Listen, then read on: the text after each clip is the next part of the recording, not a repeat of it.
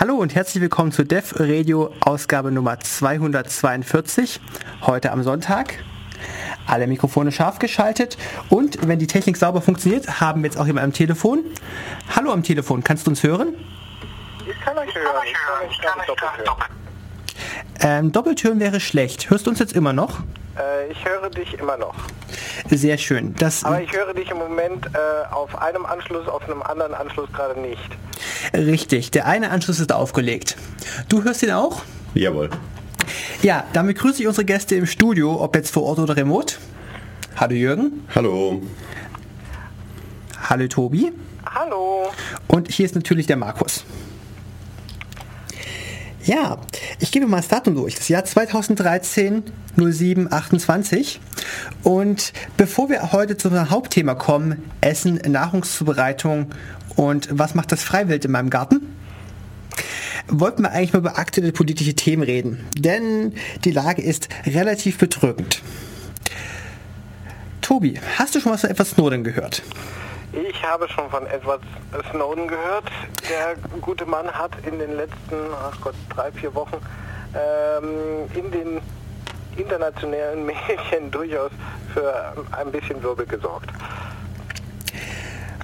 Ähm, das kann ja gar nicht sein. Immerhin haben wir Demokratien und was wir sowieso politisch treiben, ist ziemlich offen. Also wo könnte da überhaupt Wirbel herkommen? Äh, vielleicht sollten wir doch nochmal erwähnen, wer das eigentlich ist und äh, was, was er denn so gemacht hat.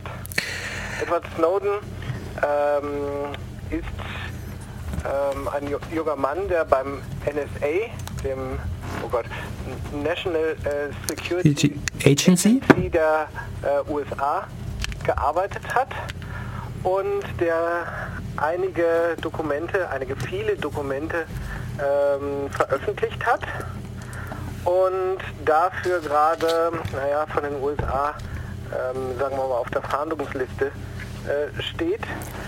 Im Moment sich wohl ähm, am Moskauer Flughafen, äh, was weiß ich, äh, aufhält und im Moment einen ja ungültigen Reisepass hat und deswegen dort auch nicht weg kann.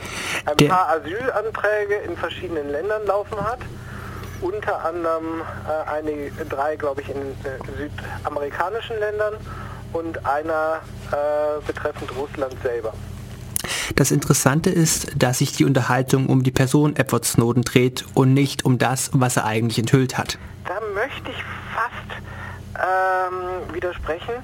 Im Gegensatz äh, zu äh, Julian Assange, das war der Wikileaks-Gründer, das war so ungefähr vor zwei Jahren diese Diskussion, da äh, ging das tatsächlich äh, weit mehr um die Person äh, Julian Assange, äh, um die die Diskussion ging. Mittlerweile ähm, äh, als um die Inhalte, die der damals veröffentlicht hat, äh, als das jetzt bei Edward Snowden der Fall ist. Hier ha- haben sich tatsächlich zwei Diskussionen aufgetan. Äh, äh, getan. das eine geht tatsächlich um die äh, Person Edward Snowden und das andere geht tatsächlich um das, was er veröffentlicht hat. So sollten wir mal drüber reden, was hat er denn veröffentlicht? Ja, was war denn alles dabei? Oh Gott, was alles dabei ist, kriege ich bestimmt nicht Es war eine ganze Menge an PowerPoint-Folien, die zusammengesagt sagen, die USA, ähm, speziell die NSA, haben ein Überwachungsprogramm, in dem sie den gesamten Internetverkehr ausleiten und speichern. In diesem Programm werden besonders behandelt Sachen, die verschlüsselt sind. Die landen erstmal auf dem permanenten Speicher. Für alles andere, hat die Folie behauptet, wird nach sechs Monaten der Inhalt der Kommunikation gelöscht. Und das Ganze läuft offiziell legal, solange mindestens ein Kommunikationspartner, der da abgeschnorchelt wird, im Ausland sitzt. Im das- Ausland oder in den USA? Also bei legal muss man natürlich immer fragen, in welchem Land ist es denn legal oder nach welchen Gesetzen. Da müssen wir später draufkommen, wie man das mit geschickter Schiebepolitik so macht, bis es legal wird. Also in Deutschland ist vieles legal, weil man natürlich nach dem Zweiten Weltkrieg die Amerikaner weitgehende Rechte zugestanden hat. Ähm, wie, wie das dann jetzt in der Schweiz aussieht, wenn also ein Schweizer irgendwie eine E-Mail verschickt und das dann irgendwie dann doch bei der NSA landet. Also die NSA ähm, da hat man ja lange die, die Existenz überhaupt ähm, abgesprochen. Es hieß ja lange so, NSA steht für No Such Agency. Mhm. Ähm, mittlerweile ist es schon ziemlich klar, aber ähm, was sie eigentlich so genau machen und so, ähm, war eigentlich nie so richtig klar. Zumindest nicht offiziell. Aber es ist immer so bei Geheimdiensten. Das ist halt geheim, was die machen. Natürlich haben die Verschwörungstheoretiker schon lange draufgehauen. Jacob Applebaum hat vor drei Jahren beim Chaos Communication Congress Bilder gezeigt, gemeint, da baut die NSA ein neues Datacenter und in dieser Größe kann das nur der massenhaften Speicherung dienen. Weil man allgemein sagen muss, äh, das ist jetzt nicht nur in solchen Kreisen ähm, in Anführungszeichen bekannt gewesen.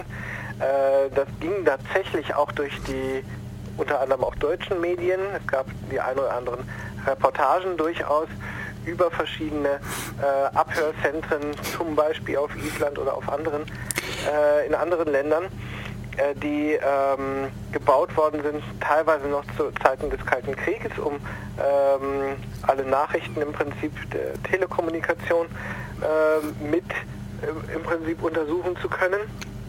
Und natürlich ist ganz klar, dass diese äh, Center, die damals gebaut worden sind, nicht über Nacht wieder verschwunden sind, als der Kalte Krieg dann irgendwann aufgehört hat. Die werden schlichtweg weiter verwendet. Also im Grunde sind diese Sachen ja durchaus bekannt. Während, für äh, denjenigen, der sich dafür interessiert.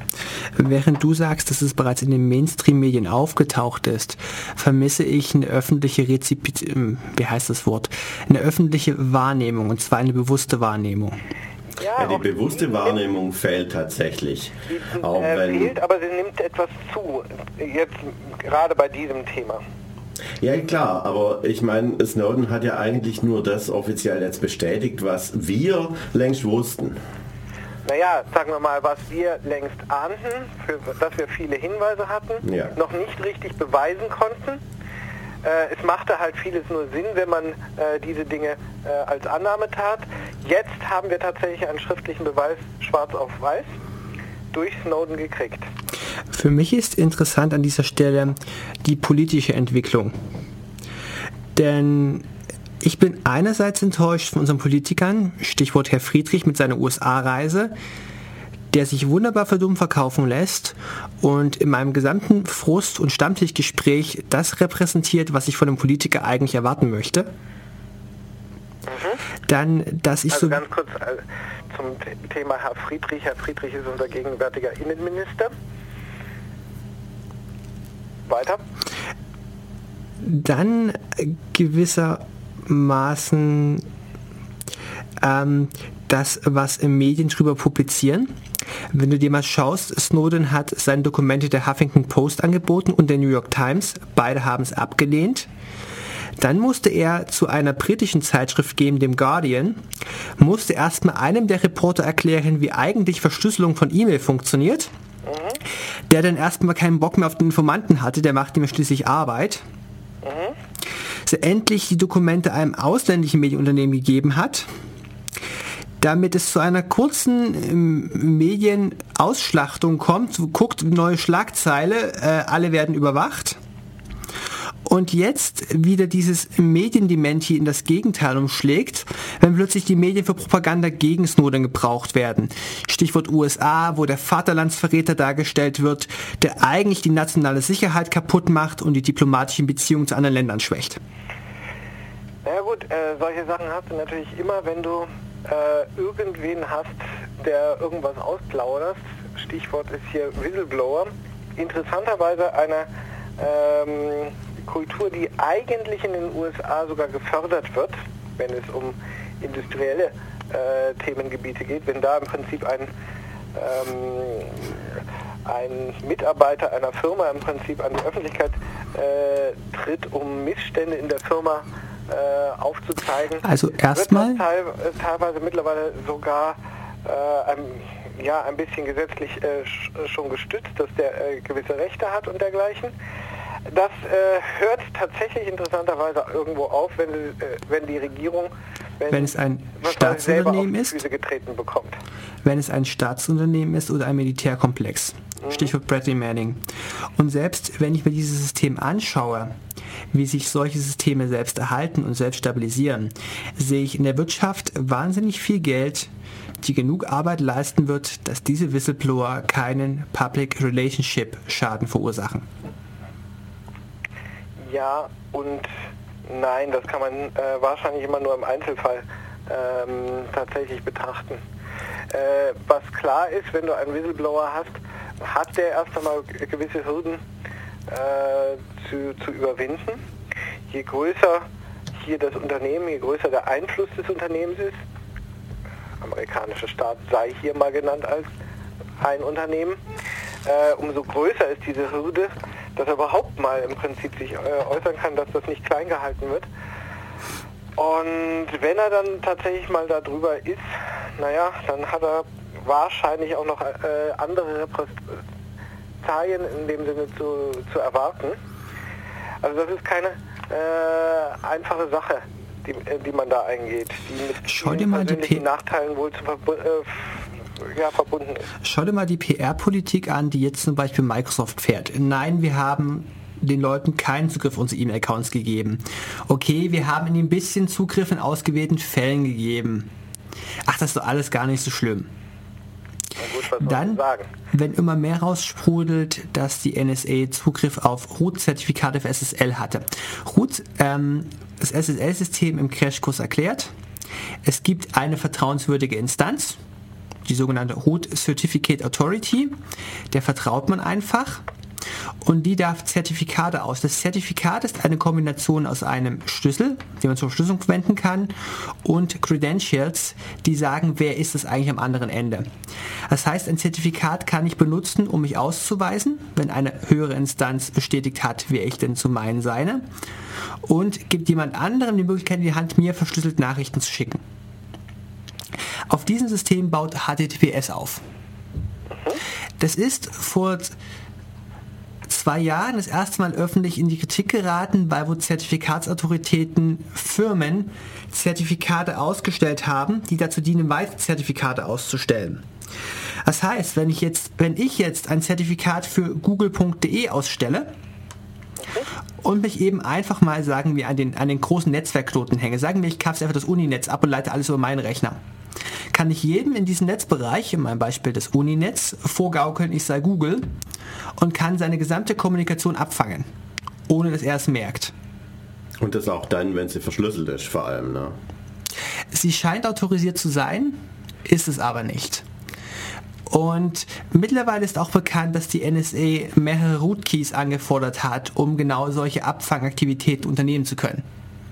Ja, aber eigentlich ist SSL doch schon tot seit dieser Diginotar-Geschichte.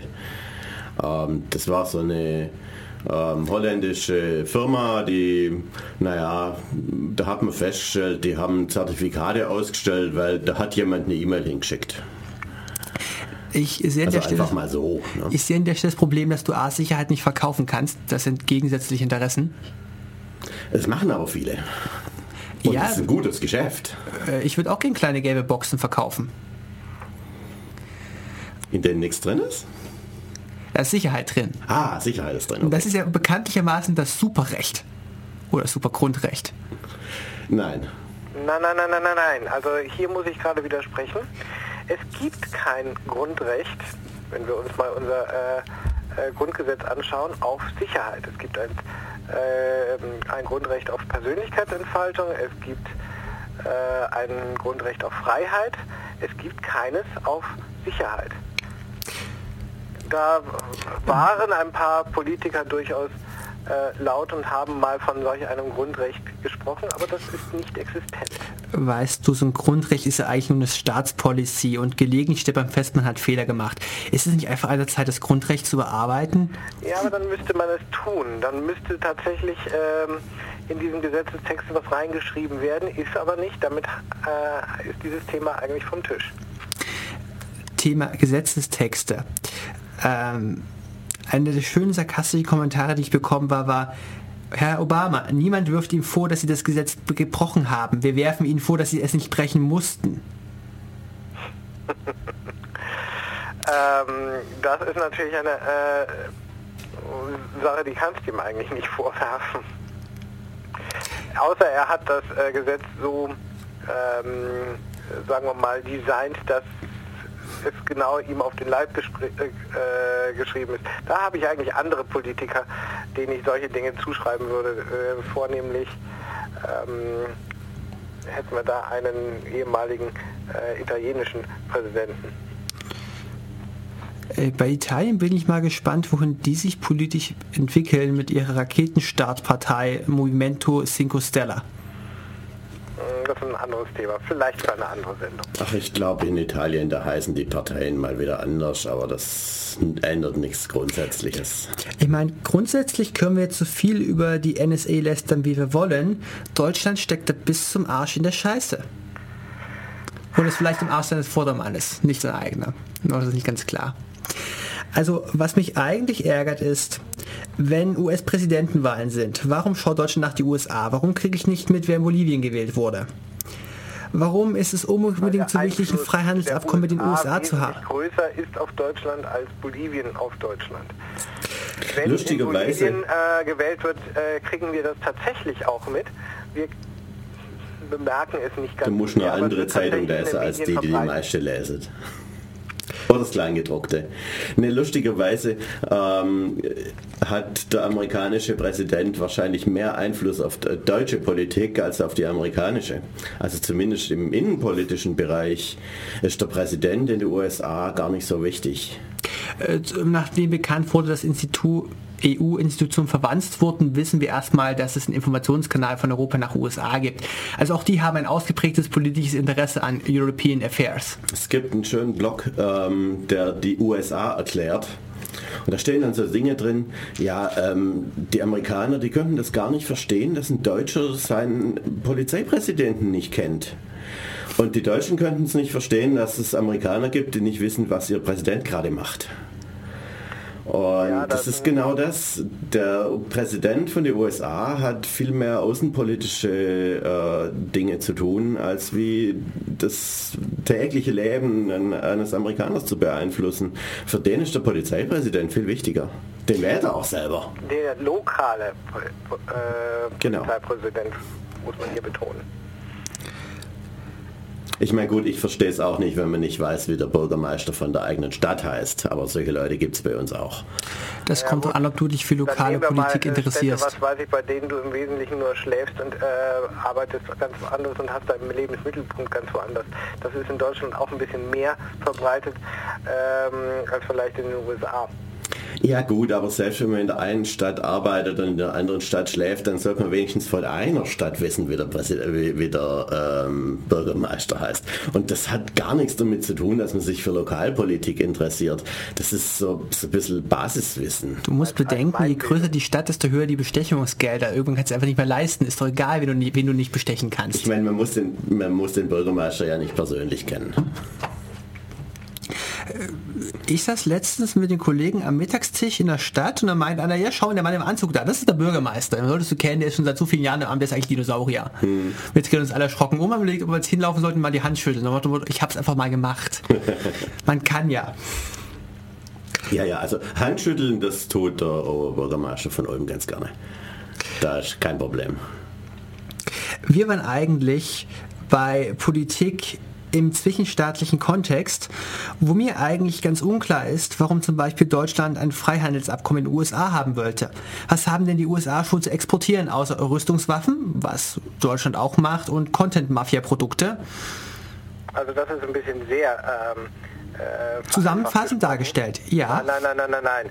Also die, äh, es, es, existieren sehr viele äh, Handelsbeziehungen zwischen äh, USA und Deutschland. Überhaupt Deutschland ist in sehr vielen Ländern äh, irgendwo vertreten. Und gerade die deutsche Industrie ist natürlich auch äh, an Erleichterungen da äh, ziemlich interessiert. Dinge nach USA, USA ist ein sehr großer Markt, exportieren zu können, einen Fuß in diesem Markt zu haben. Umgekehrt äh, möchten natürlich auch die USA, ähm, ja, was weiß ich, in gewissen Zugang zum europäischen Markt haben. Ich mag da zwei Sachen dazwischen werfen. Einerseits ist Deutschland in den Exportweltmeister. Aufgeschlüsselt nach Rüstungsexporten kommen die USA, Russland gefolgt von Deutschland. Und zweitens exportiert Deutschland mehr, als es eigentlich Importe reinholt. Und bekanntlichermaßen ist Wertgegenstände ins Ausland geben und dafür nichts bekommen, außer Schuldverschreibungen. Ein System, das einen Staat nicht reicher macht. Ähm, ich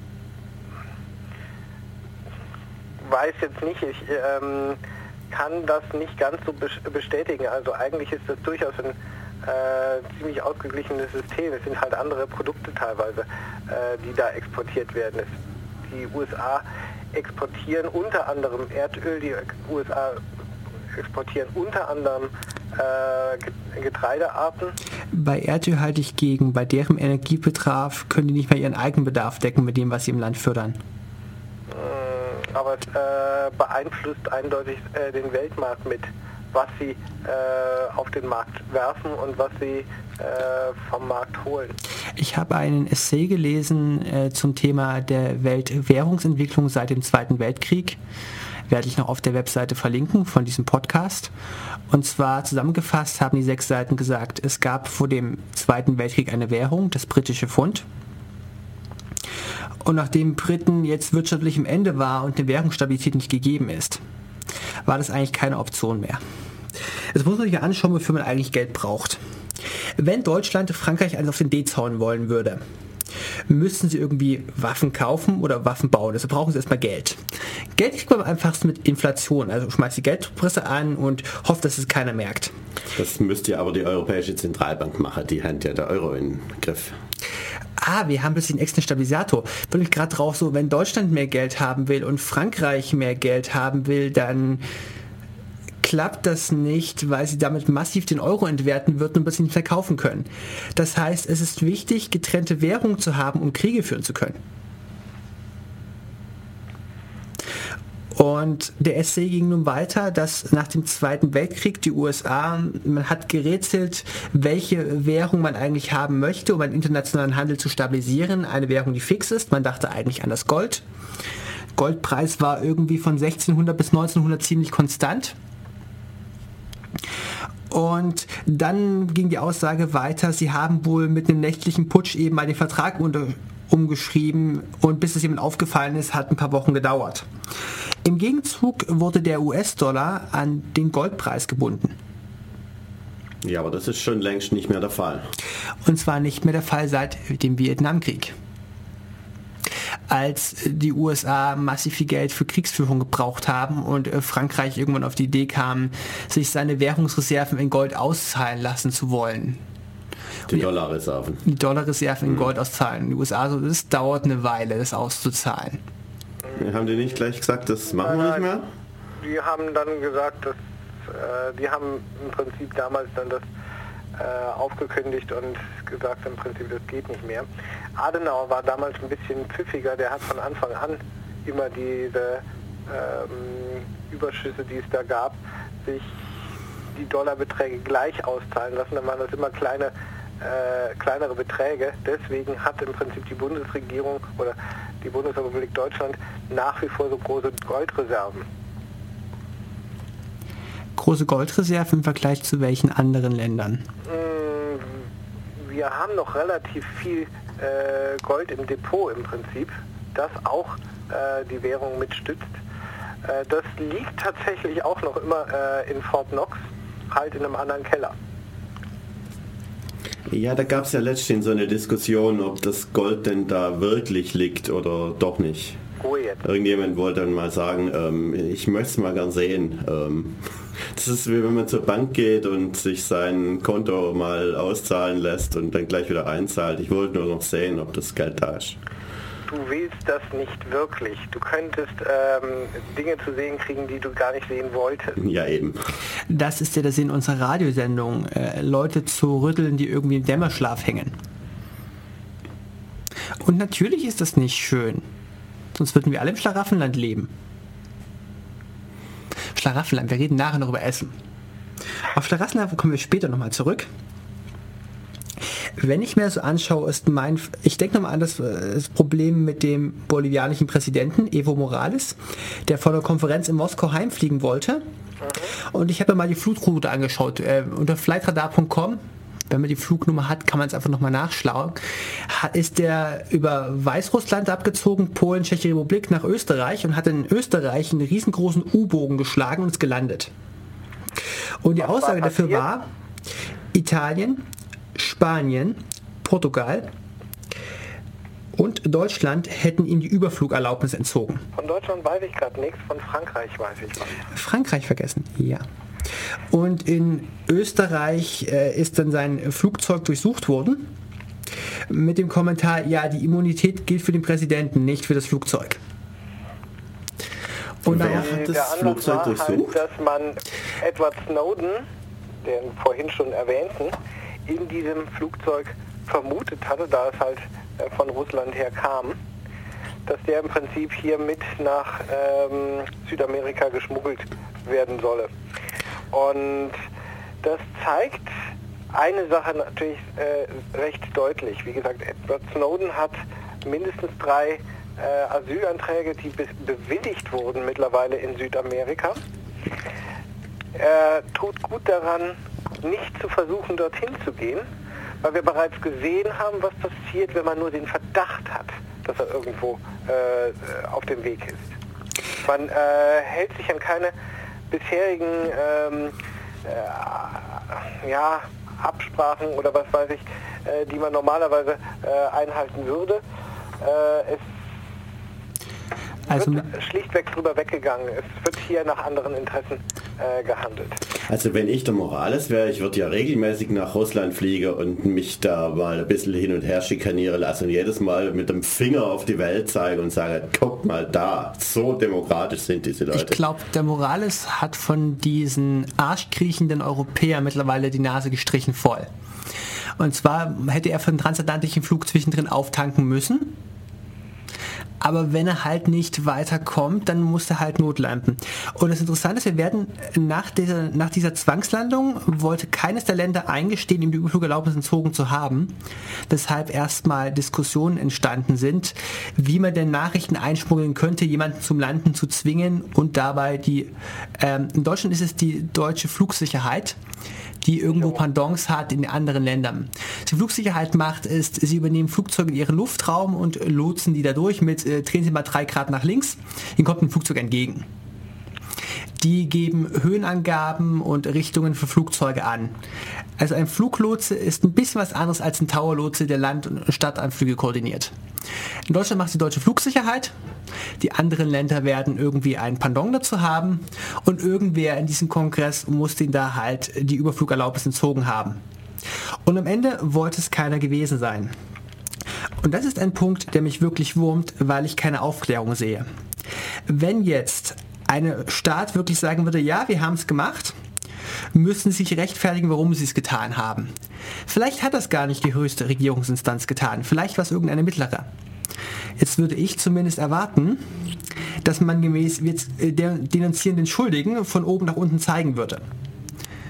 Dann müsste man aber zugeben, dass innerhalb des eigenen Apparates Fehlentscheidungen getroffen wurden und man müsste zugeben, dass es Schuldige gibt und man müsste sich öffentlich zu bekennen und es ist viel einfacher, die Sache auszusitzen. Naja, ganz beliebig aussitzen wird sich das nicht lassen. Wir haben in diesem Fall ein paar ähm, südamerikanische Staaten, die sich solidarisieren, die sich gemeinsam äh, mit diesem Pro Präsidenten alle auf den Fuß getreten fühlen. Das können wir noch mal an einem Beispiel machen. Und zwar hat Ecuador ein Freihandelsabkommen mit den USA, wo sie jährlich 38 Millionen geschenkt bekommen, dafür, dass sie irgendein Agrarprodukt exportieren, die sie halt nicht an Steuern zahlen müssen. Und die USA haben gesagt, wisst ihr, wenn ihr dem Snowden Asyl anbietet, dann kündigen wir dieses Abkommen. Und nach der Nummer mit Evo Morales hat Ecuador das Abkommen selbst gekündigt, einen Stinkefinger gezeigt und gesagt, wisst ihr, wir können euch 38 Millionen pro Jahr Entwicklungshilfe anbieten. Einziges Problem, ihr müsst es für die Entwicklung von Menschenrechten einsetzen. Also die südamerikanischen Staaten sind wahnsinnig angepisst. Die nehmen das mit dem bolivianischen Präsidenten als persönliche Beleidigung an, die, muss man sagen, geschlossen von Europa ausgeteilt wurde. Das einzige Land, das nicht die Überflugerlaubnis entzogen hat, hat sich die Dreistigkeit erlaubt, das Flugzeug des Präsidenten zu reden.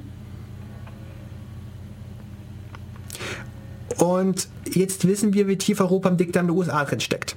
Warum eigentlich? Na gut, das sind natürlich eine ganze Menge äh, ältere Beziehungen auch da, die man irgendwo nicht gefährden möchte. Da ist allerdings natürlich auch ein bisschen, ja, ähm, sich alle, ähm, alle Möglichkeiten offen halten äh, mit drin. Da ist natürlich eine gewisse äh, Mutlosigkeit wahrscheinlich auch mit drin. Ja, für mich klingt das aber eigentlich alles nach einem systemimmanenten Fehler. Wenn ich Verbesserungen haben möchte, muss ich jetzt der Ursache von einem politischen Zeug, was passiert, auf den Grund gehen und Ursachen beseitigen.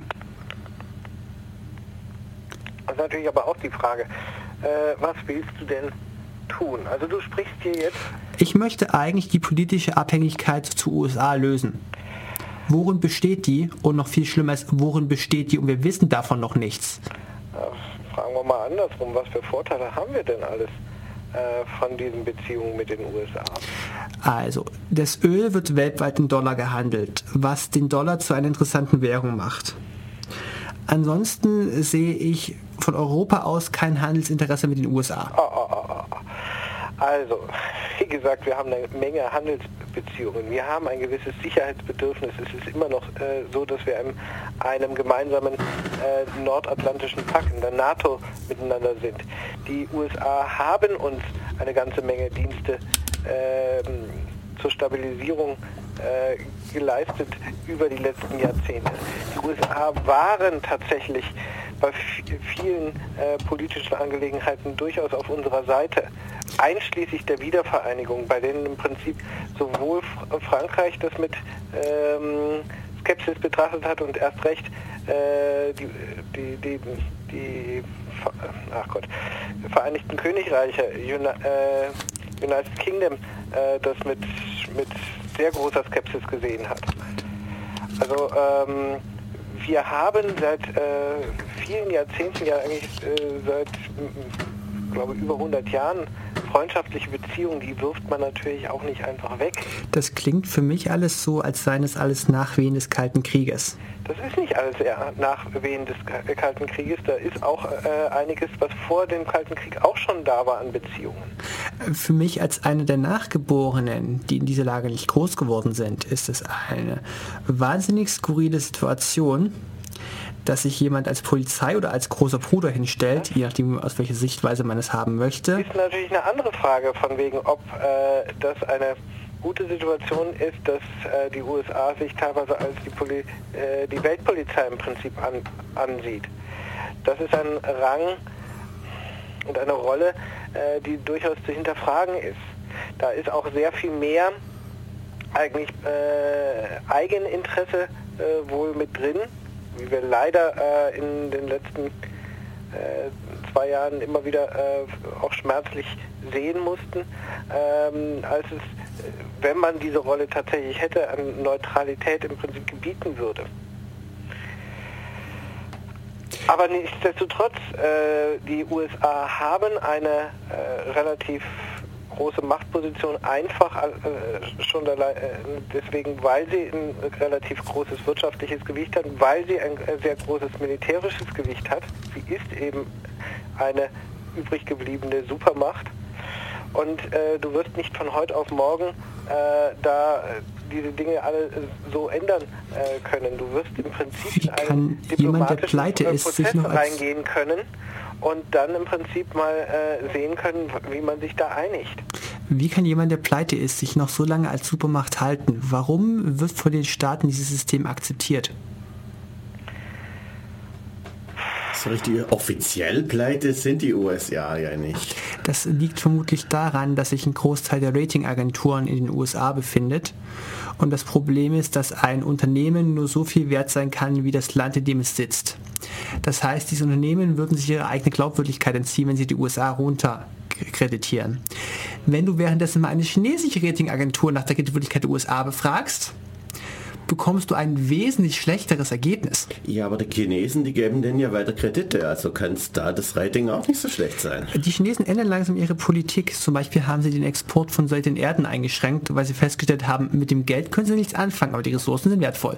Ja, aber diese seltenen Erden, das ist eigentlich nur Geschwätz, weil so selten sind die Erden auch gar nicht und du willst ähm, sie nur in großen Mengen fördern. Vergessen, die äh, Chinesen haben ein Fastmonopol auf die seltenen Erden. Den ähm, äh, Export hier einzuschränken ist durchaus nicht unbedingt ein Verlust, sondern im Prinzip auch ein Hochhalten des Preises. Also den äh, die China hatte, die, hat das Zeug so billig angeboten, dass alle anderen Länder, die noch fördern könnten, ihre Minen eingestellt haben, mhm. weil es billiger war, den Kram einzukaufen, als ihn selbst zu fördern. Und jetzt öffnen ganz viele Minen wieder neu, weil die Staaten wird sich merken, was für eine Abhängigkeit sie reingerannt sind. Ja, aber das dauert eine ganze ja, Weile, bis man diese Infrastruktur wieder, wieder aufgebaut hat. Mhm. Das heißt, im Prinzip marktwirtschaftlich ist das ein ganz äh, tolles Konzept gewesen. Haben wir auch immer was, weiß ich, wenn ein, irgendein Supermarkt äh, mit seinem besonderen Rabattangebot die ganzen kleinen äh, Läden so, äh, ringsum platt gemacht hat. Verhindert nicht, dass irgendwann wieder neue kleine Läden aufmachen, aber sorgt erst einmal dafür, dass man eine gute Marktposition hat.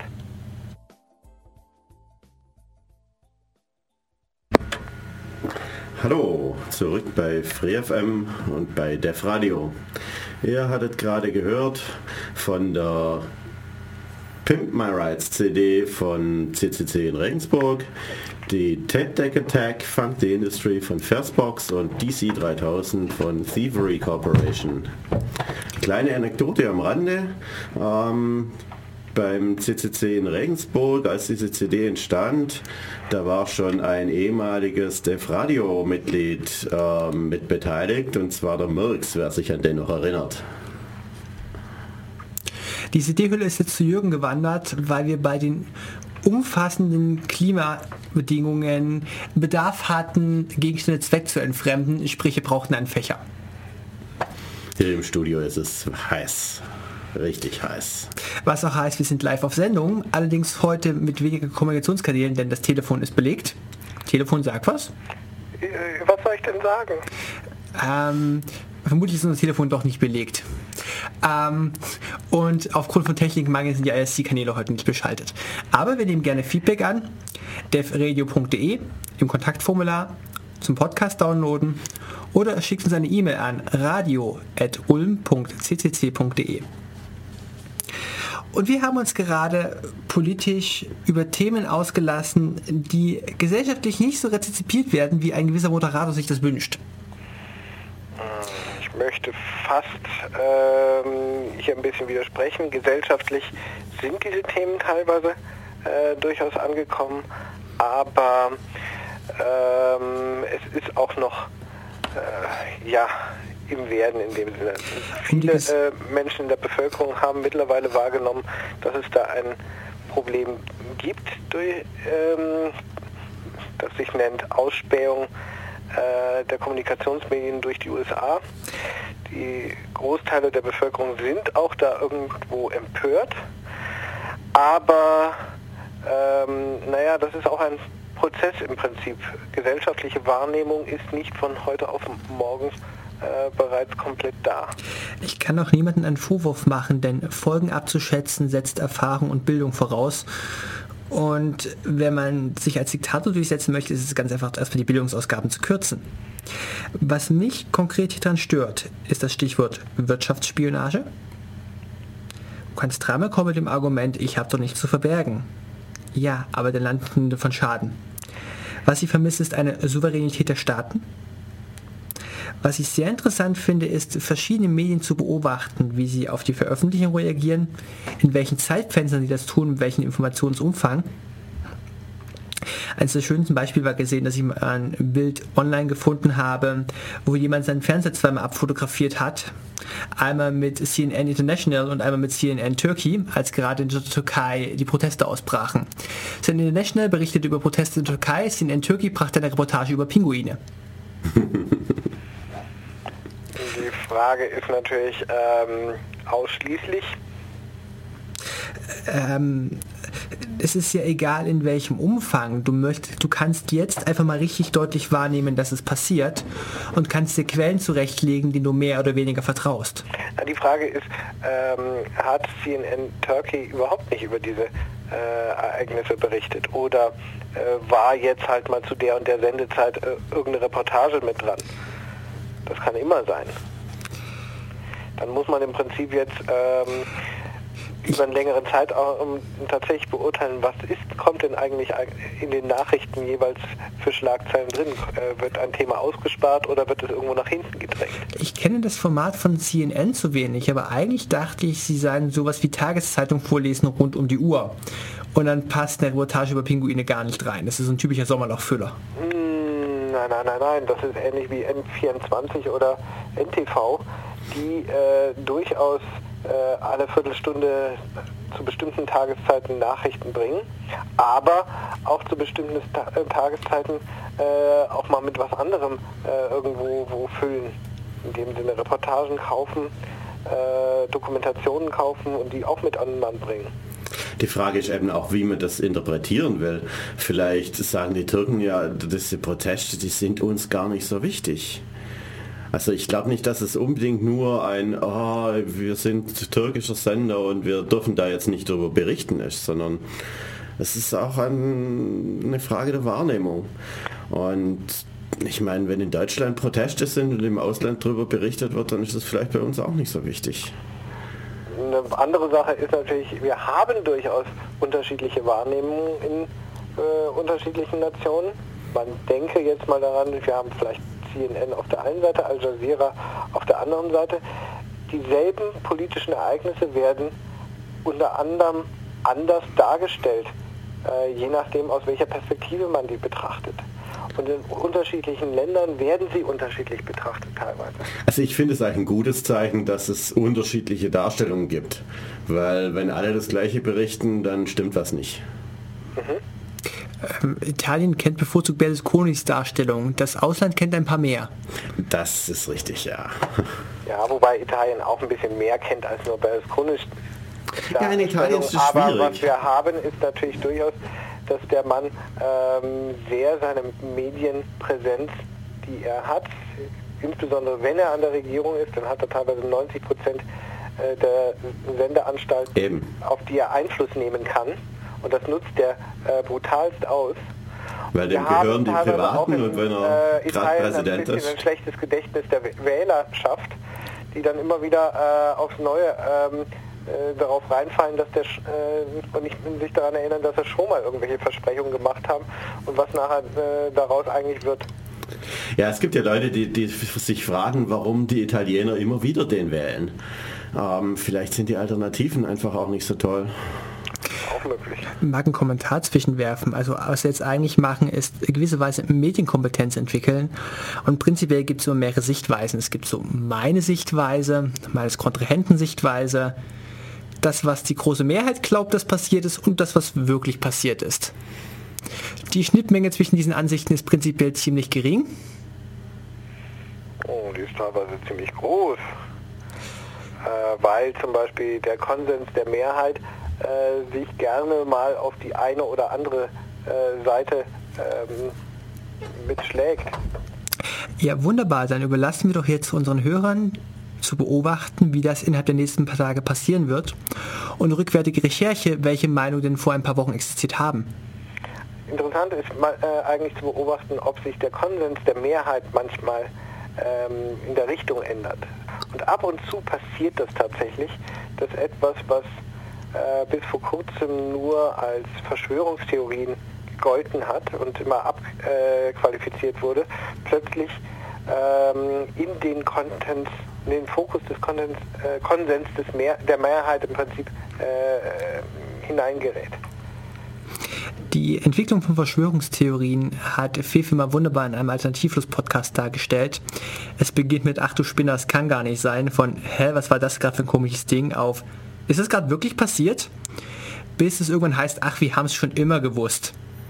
Ja, dieses Ach schon immer gewusst, das war eigentlich so meine Reaktion auf diese Enthüllungsgeschichten. Ich, mich hat es eigentlich überrascht, dass es so weite Kreise zieht, weil ich dachte, naja, alte Geschichte, wir haben doch schon vor 15 Jahren erzählt, ähm, naja, du verwendest Software von Microsoft, das ist eine amerikanische Firma, da gibt es doch bestimmt eine Hintertür für die NSA. Da gab es auch so mal so eine Geschichte in irgendeiner Krypto-API von, von Microsoft, dass da so ein NSA-Key drin war. Es gab dann zwar gute Gründe, dass es nicht der NSA-Key ist, aber naja, wie sagte Bruce Schneider damals, es ist einfach Stupid Crypto Cryptography, ähm, das, was man von Microsoft so erwartet. Aber man hat eigentlich schon immer gesagt, naja, irgendwie die amerikanische Firma, da hat die NSA die Finger drin. Und Closed Source ist sowieso gestorben.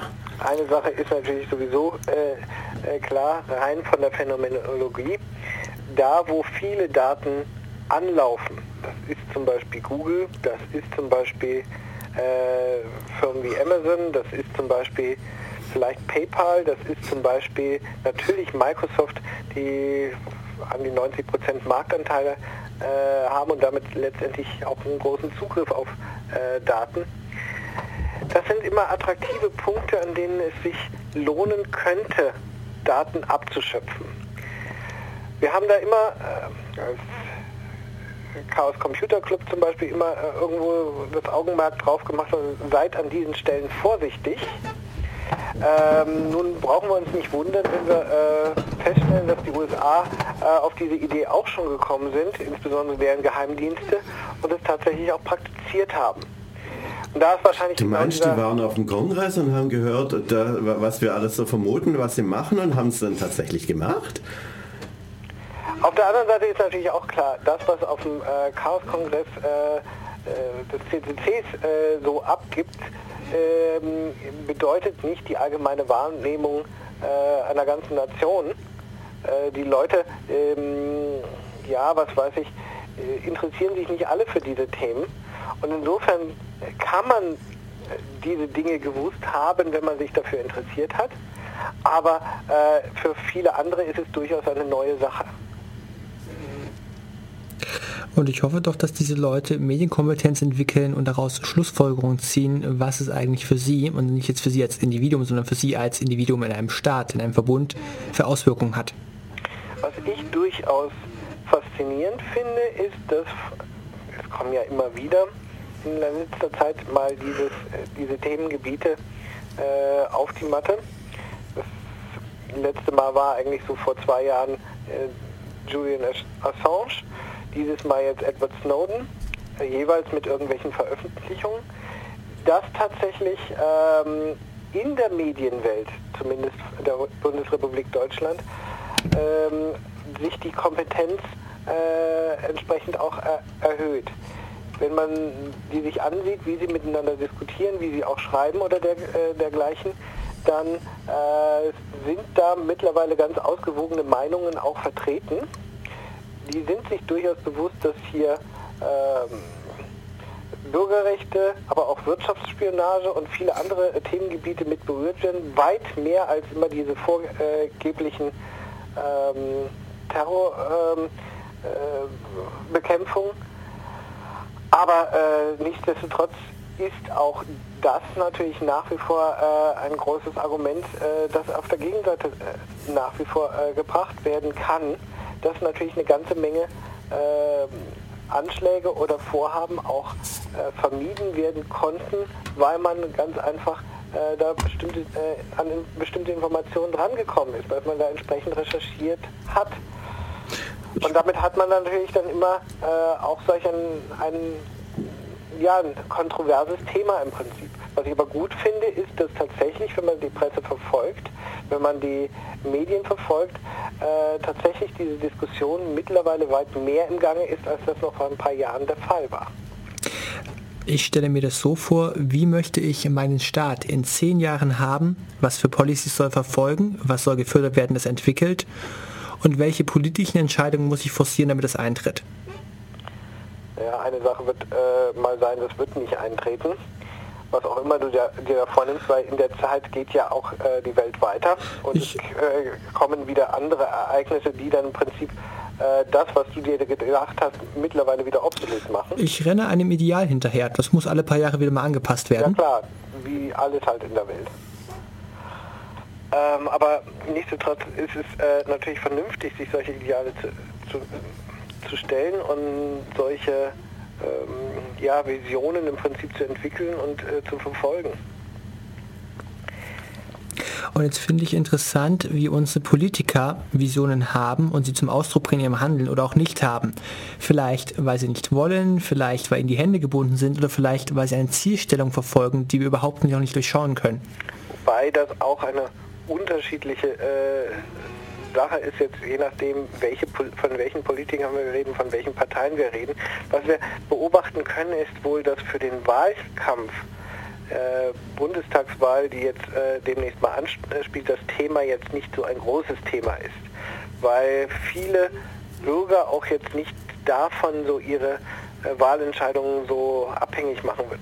Nichtsdestotrotz wird man sich in den nächsten Monaten und Jahren äh, mit dem Thema auseinandersetzen und das Thema auch auf der Tagesordnung haben. Und da gibt es eigentlich einen durchaus relativ breiten Konsens auch zwischen den beiden großen Parteien SPD und äh, Union, dass man da im Prinzip mehr oder weniger in eine Richtung im Prinzip gehen wird. Ich möchte an der Stelle erwähnen, dass Oppositionsparteien gute Arbeit machen, in erster Linie dadurch, dass sie garstige Fragen stellen. Also ich möchte nur kurz den Fokus weg von den großen Parteien bringen. Natürlich, äh, das gehört ähm, auch dazu, aber auf der anderen Seite gibt es auch einen gewissen Content, äh, Konsens, dass man im Prinzip äh, diese Dinge nicht für, harmlos ausgedrückt, für gut hält und im Prinzip sich da mit den Amerikanern auch an einen Tisch setzen wird und da im Prinzip äh, das Zeug, ja, was weiß ich, angehen wird. Nur äh, der äh, Katalog der Möglichkeiten, was man tatsächlich machen kann, ist natürlich auch begrenzt. Du kannst nicht einfach alle äh, Beziehungen abbrechen.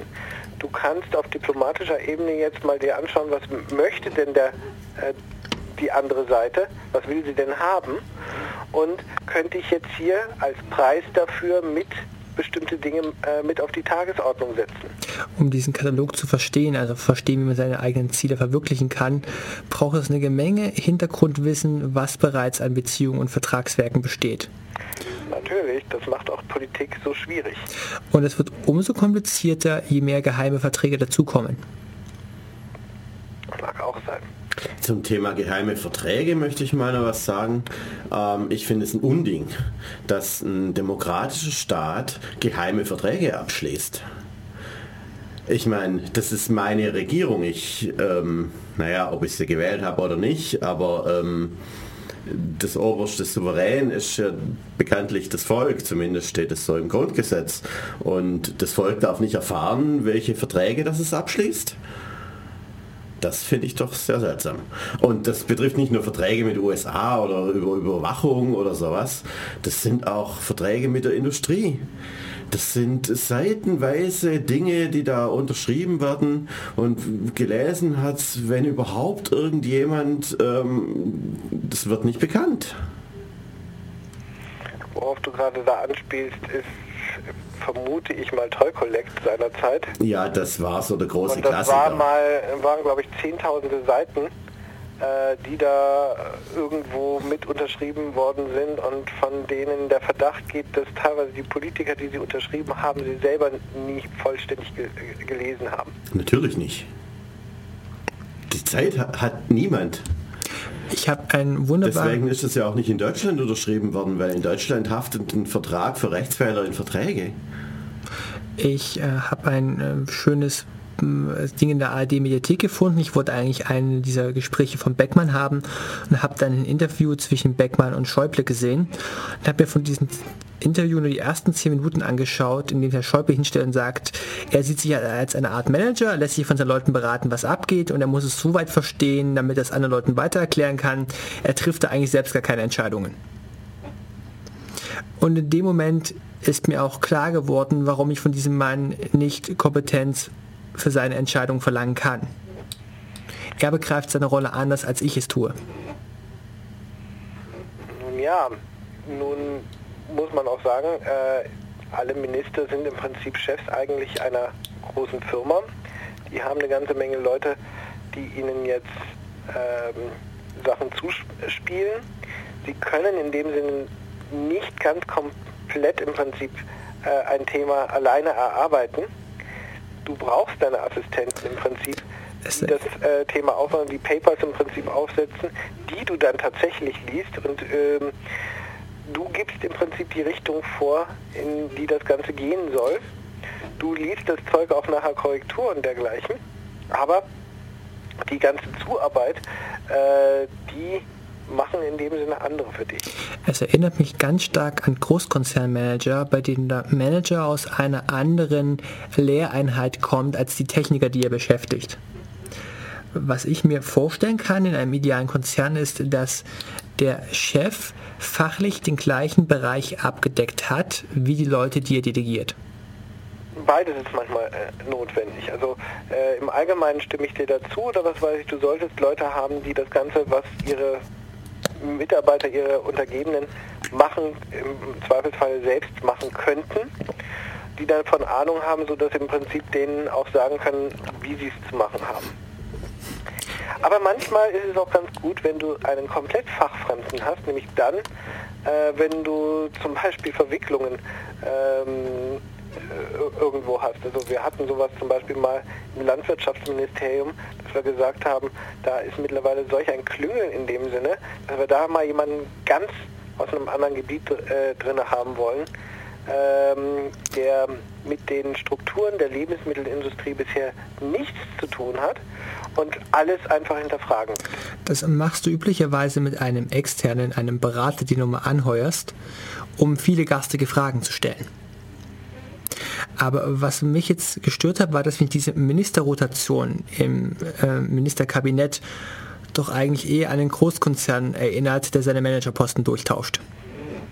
Das sind wahrscheinlich relativ äh, viele Ähnlichkeiten auch der Fall. Das hat wahrscheinlich ähm, teilweise was einfach zu tun mit äh, der Größe der Unternehmen. Naja, aber ob du jetzt denn die Minister durchtauschst, weil sie vorher irgendein anderes Ministerium gehabt haben, das ist mir vielleicht noch lieber, als wie wenn du ähm, den Minister ähm, immer im Wechsel mit dem großen Konzernchef aus dem gleichen äh, Ressort äh, dann durchwechselst. Hatten wir nicht mal vor vielen Jahren mit der Französischen Revolution die Idee eines Leistungsprinzips? Wo sehe ich denn das implementiert? Ähm, es gibt das Peter-Prinzip, aber was meinst du noch, noch ah, mit Leistungsprinzip? Ich meinte äh, das Peter-Prinzip ohne Peter. Ah. Also für unsere Hörer, die das Peter-Prinzip nicht kennen, ähm, in der Wirtschaft ist es so, man wird so lange befördert, solange man seine Arbeit gut macht. Und ähm, mit der Beförderung ändern sich teilweise auch Aufgabengebiete was dazu führt, dass wenn man lang genug befördert wird, man irgendwann auf einer Stelle ist, für die man fachlich nicht mehr kompetent ist. Genau. Dann wird man nicht mehr weiter gefördert, aber das ist dann der stabile Zustand. Aber für die staatliche Verwaltung gilt dieses Prinzip nicht, da wird man trotzdem weiter befördert. Ja, ist das jetzt besser als im Konzern? Ähm, kein Kommentar. Okay. Noch mal ganz kurz zurück äh, zu der, der Fragestellung äh, Wirtschaftsspionage. Ähm, wir haben unter anderem auch durch die Dokumente von Edward Snowden äh, gesehen, dass äh, die Interessen hier äh, dessen, was man abhört, auch über die reine Terrorbekämpfung äh, hinausgeht. Dass hier tatsächlich auch Inhalte mit weitergegeben werden, um die eigene Wirtschaft oder die eigenen Wirtschaftsinteressen des Landes im Prinzip zu fördern. Und Teil der Empörung geht natürlich auch äh, in diese Richtung. Ähm, da spielen jetzt mehrere äh, Faktoren mit einer Rolle. Das eine ist natürlich Zweckentfremdung äh, der Sachen, ähm, der, ja, der Maßnahmen, die man hier irgendwo mal eingeführt hat. Die andere Sache ist, äh, wir haben du hast mal ge gefragt, warum ähm, äh, ist hier eigentlich nicht so der große Aufschrei äh, da? Mhm. Warum im Prinzip ähm, wird insbesondere von den Konzernchefs, von den Konzernen in dem Sinne hier nicht größeres Augenmerk auf entsprechende Maßnahmen äh, gelegt, dass man sich da entsprechend versucht zu schützen. Erinnert sei hier mal daran, dass viele Konzerne eher ähm, ja, was weiß ich, versuchen, solche Dinge wie Verschlüsselungstechnologien ähm, und deren Einführung, ähm, sagen wir mal, na, nicht zu verhindern, aber zu bremsen, weil sie diese Umstellung zu viel kosten würde, als hier im Prinzip, ähm, sagen wir mal, dies als Chance, äh, sich zu schützen, schützen zu können, im Prinzip begreifen. Es ist auch nicht so einfach in einer Firma so sowas einzuführen. Angenommen, du machst E-Mail-Verschlüsselung und dann kriegt einer die E-Mails und ähm, die sind verschlüsselt und dann ist der im Urlaub und dann kann es niemand lesen. Das sind ganz praktische Probleme, die da Zum auftreten. Beispiel. Eine andere Sache ist natürlich, dass ähm, die Sicherheitsbedürfnisse dieser Firmen teilweise in einer ganz anderen Welt äh, vorherrschen. Also ich habe da jetzt äh, in irgendeiner Fernsehdiskussion äh, auch gerade nochmal äh, gehört, die, die Fokussierung zum Beispiel auf solche Sachen, da fährt irgendeiner ihrer Manager im, in der Bahn, irgendwo im ICE-Abteil erste Klasse, wo auch andere Business-Leute, was weiß ich, mit entsprechenden Anzügen äh, sitzen, ebenfalls mit ihrem Notebook irgendwo arbeiten. Und jetzt ist das Sicherheitsinteresse der Firma eigentlich hier dafür zu sorgen, dass da nicht irgendwie einer von einer anderen Firma ihm gerade mal über die Schulter guckt und im Prinzip auf eine tolle Idee gebracht wird, ähm, dass man hier keine Löcher im Prinzip reinbringt. Das heißt, die Fokussierung äh, liegt auf einer ganz anderen Ebene das sind Themen teilweise, die für die Firmen äh, von Bedeutung sind. Nicht unbedingt jetzt, ob die Amerikaner äh, hier jetzt irgendwo über irgendeinen Remote-Rechner irgendeine E-Mail im Prinzip mitlesen können und auswerten können. Das konkrete Beispiel, das Logbuch Netzpolitik brachte, war der Konzern Enercon, der Windkraftanlagen braucht. In Deutschland wurde mehrere Jahre geforscht, diese Anlagen zu optimieren und als sie auf den Markt kamen, hat ihr Konkurrent das gleiche System bereits gebaut. Das sind solche Sachen, die nachher dabei rauskommen, wenn man da äh, entsprechend das verschläft. Ich schlage vor, wir machen das fast jetzt einfach mal so zu. Mm. Du willst jetzt schon, schon, mach noch mal ganz kurz Musik. 2 Minuten 30 und wir hören uns gleich wieder. Anfangen zu kochen. natürlich fangen wir jetzt an zu kochen denn wir sind zurück bei Def Radio, Ausgabe 242 haben unser aktuelles politisches Geschehen gerade abgehandelt. Es ging ganz grob um Edward Snowden und seinen Einfluss auf die internationale Politik, die Interessen von Bürgern, die Interessen, die Firmen dabei haben könnten und wie sich Vertragswerke zwischen Staaten entwickeln. Natürlich auch mit einer kleinen Schulung der Medienkompetenz, wie entwickelt sich die Berichterstattung und wie sah sie innerhalb der letzten paar Wochen aus. So, und wir haben heute Jürgen zu Gast, weil wir eigentlich über Nahrungszubereitung reden wollten. Jürgen, du hattest angefangen mit dem Newsnet. Deck Rec Mampf. Derek Mampf, ja, das ist die deutschsprachige ähm, Kochnews grob. Da gibt es viele Rezepte und viele Diskussionen zum Thema Kochen. Warum möchte ich eigentlich ein Rezept haben, wenn ich quasi beliebige Zutaten zusammenwerfen kann und daraus ein Essen machen?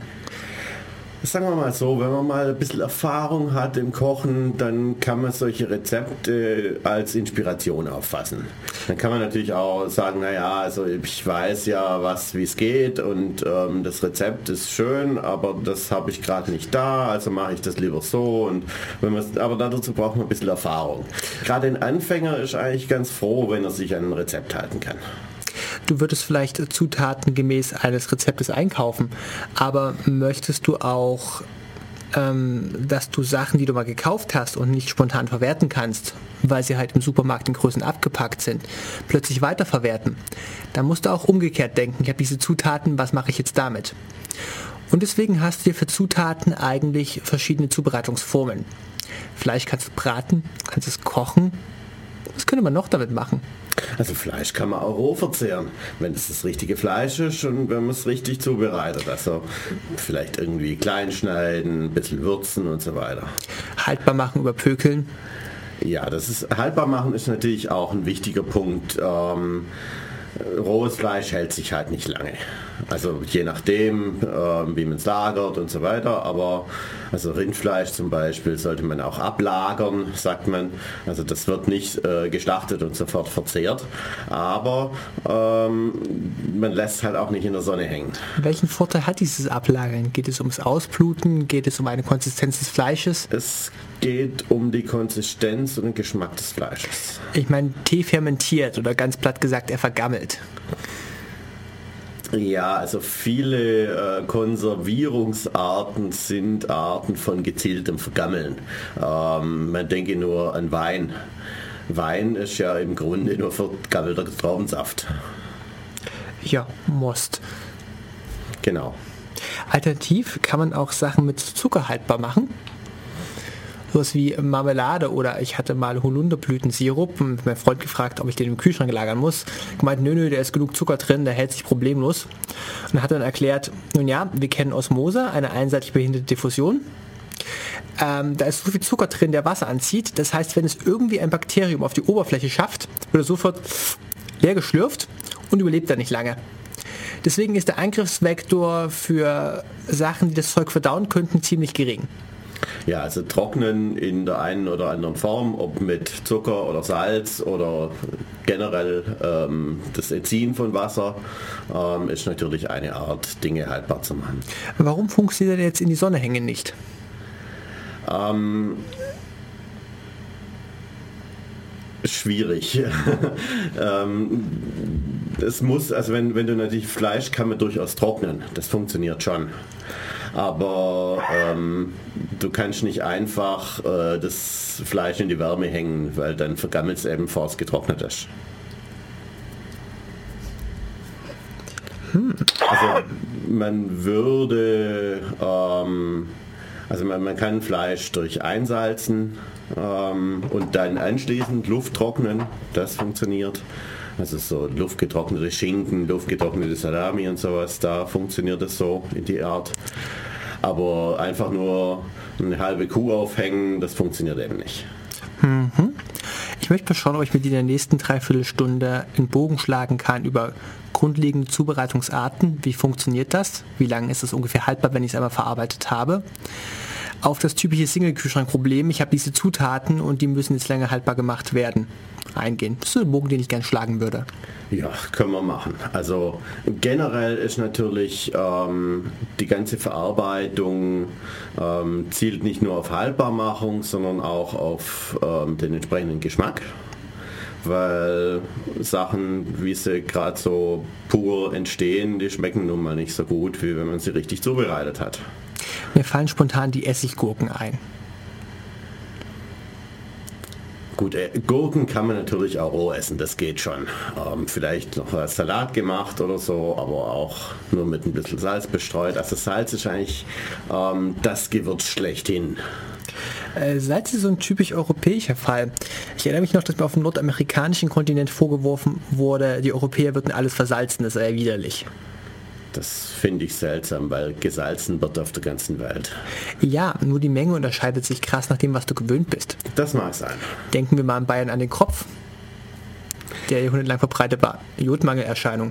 Ja gut, das liegt natürlich daran, dass man in Bayern ähm, das bayerische Steinsalz verwendet hat, das weniger Jod enthält. Ähm, wer viel Seefisch isst, der hat natürlich weniger Jodmangelerscheinungen und deswegen ist der Kropf in Süddeutschland bei den älteren Leuten verbreitet. Der Kropf ist eine überausgebildete Schilddrüse. Genau, und die tritt auf, wenn man zu wenig Jod aufnimmt.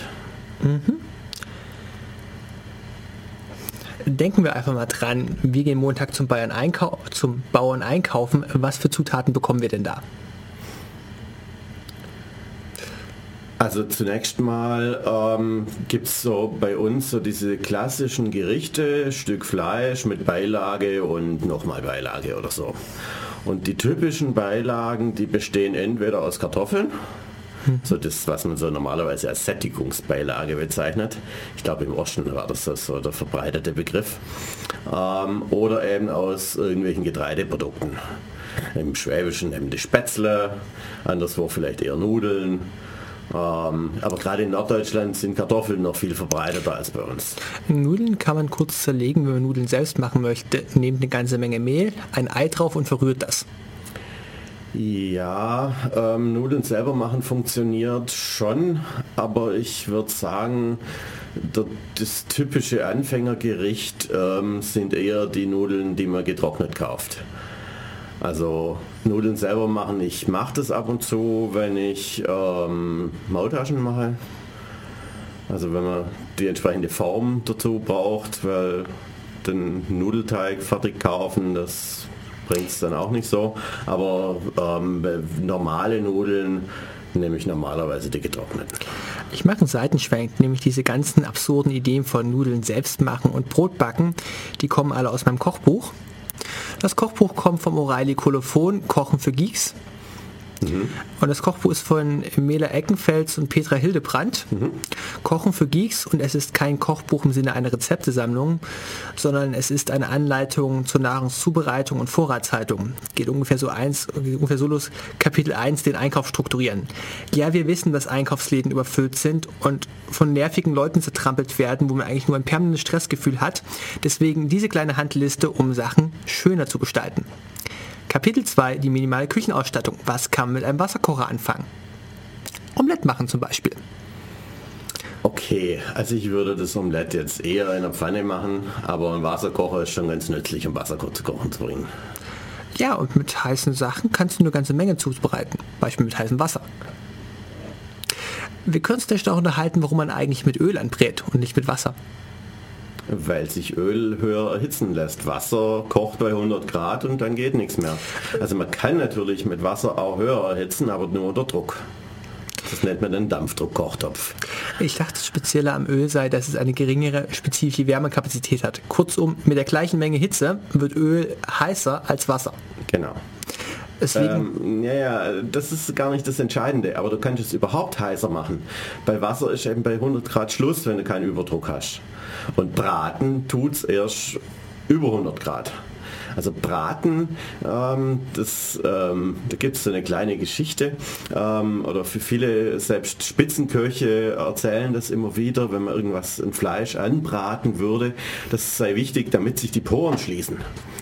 Ähm, das ist übrigens völliger Humbug, weil Fleisch hat gar keine Poren. Die können sich auch nicht schließen und ähm, selbst wenn da irgendwas ist, was auch keine, wenn das jetzt keine Poren sind, ähm, was sich da verschließen könnte, also es bildet sich ja dann irgendwie so eine Bratkruste.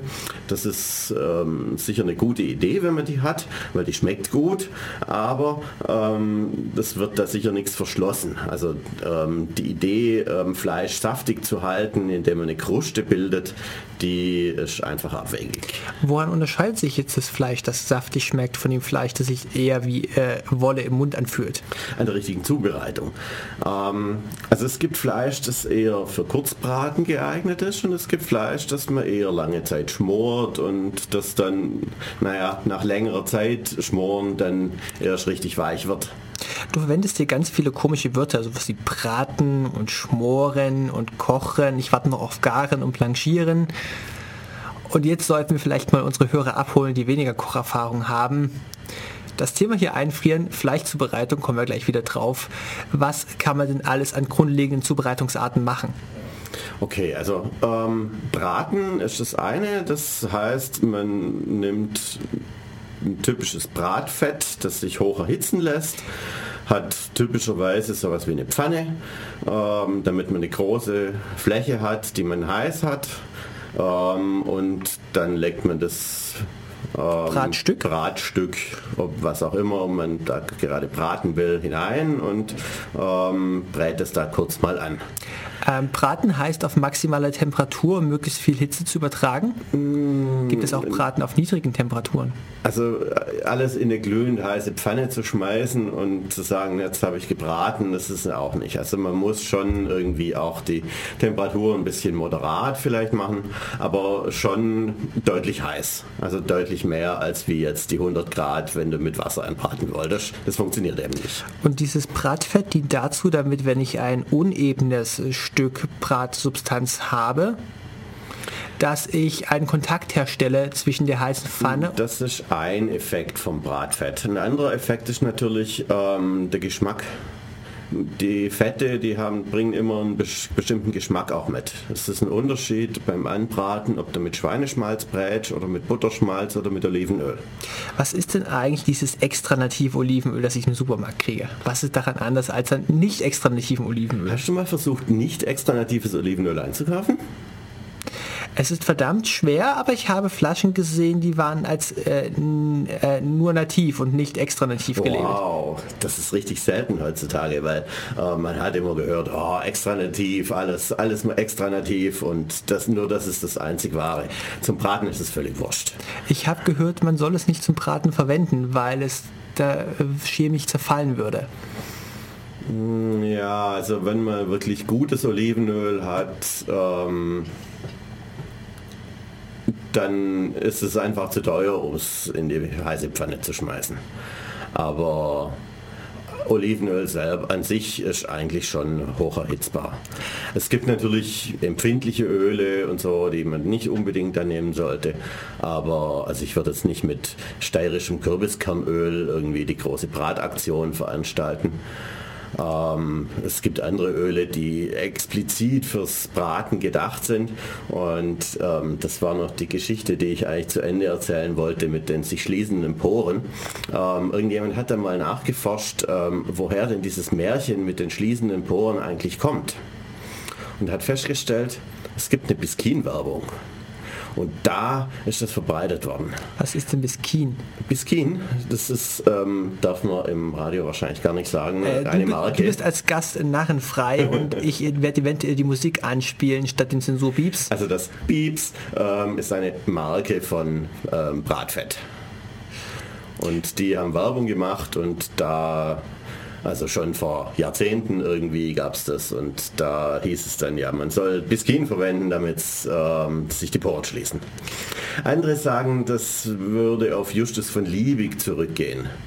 Ähm, vielleicht kennst du Liebigs Fleischextrakt. Das war so die erste, der erste Brühwürfel, den es so gab.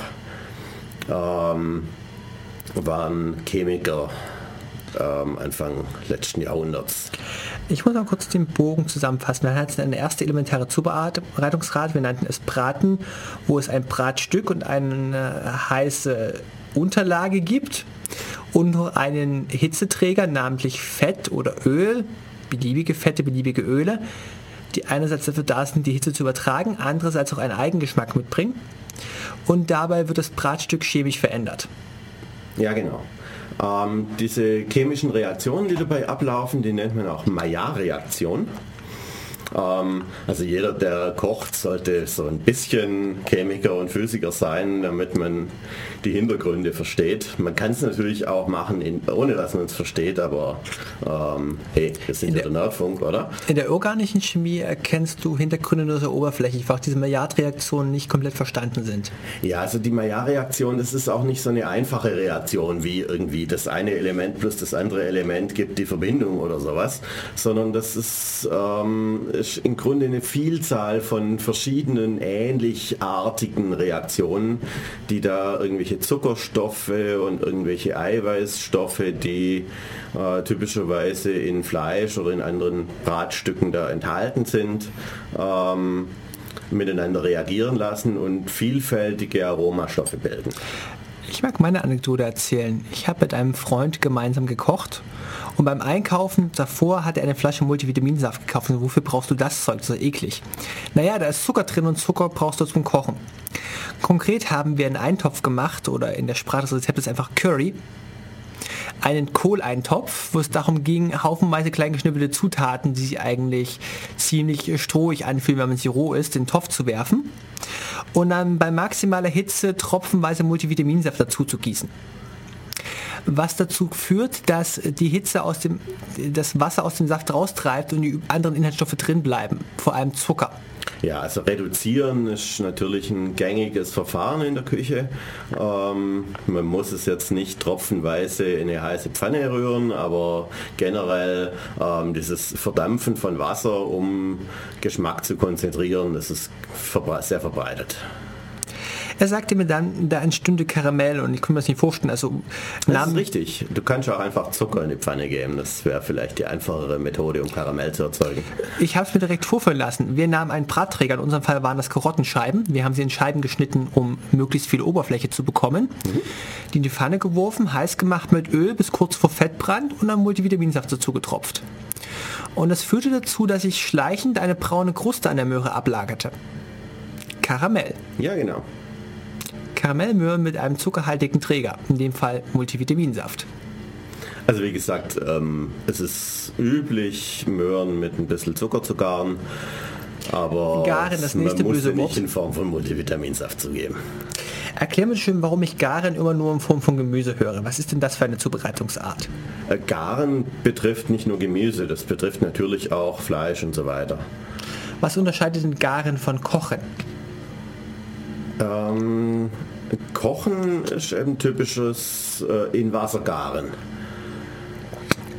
Also äh, du kannst natürlich garen durch Braten. Also wenn ein Stück Fleisch einbrätst, dann wird das natürlich auch gar. Ah, ist garen jetzt der Oberbegriff für erhitzen? Ja, nicht nur. Also Garen ist eine Art von chemischer Veränderung, die da stattfindet, die typischerweise mit Erhitzen einhergeht. Aber man kann zum Beispiel Fisch garen mit Säure. Kann ich dir temporär das Wort Garen verbieten? Das äh, verwirrt mich aktuell noch. Lass also die anderen Schwierig, weil das ist genau das, was man macht beim Kochen. Es ist jetzt doch ein Oberbegriff. Hm. Vielleicht frage ich einfach mal weiter. Was ist denn noch beim Blanchieren? Blanchieren ist ein äh, schnell mal kurz in Wasser kochen.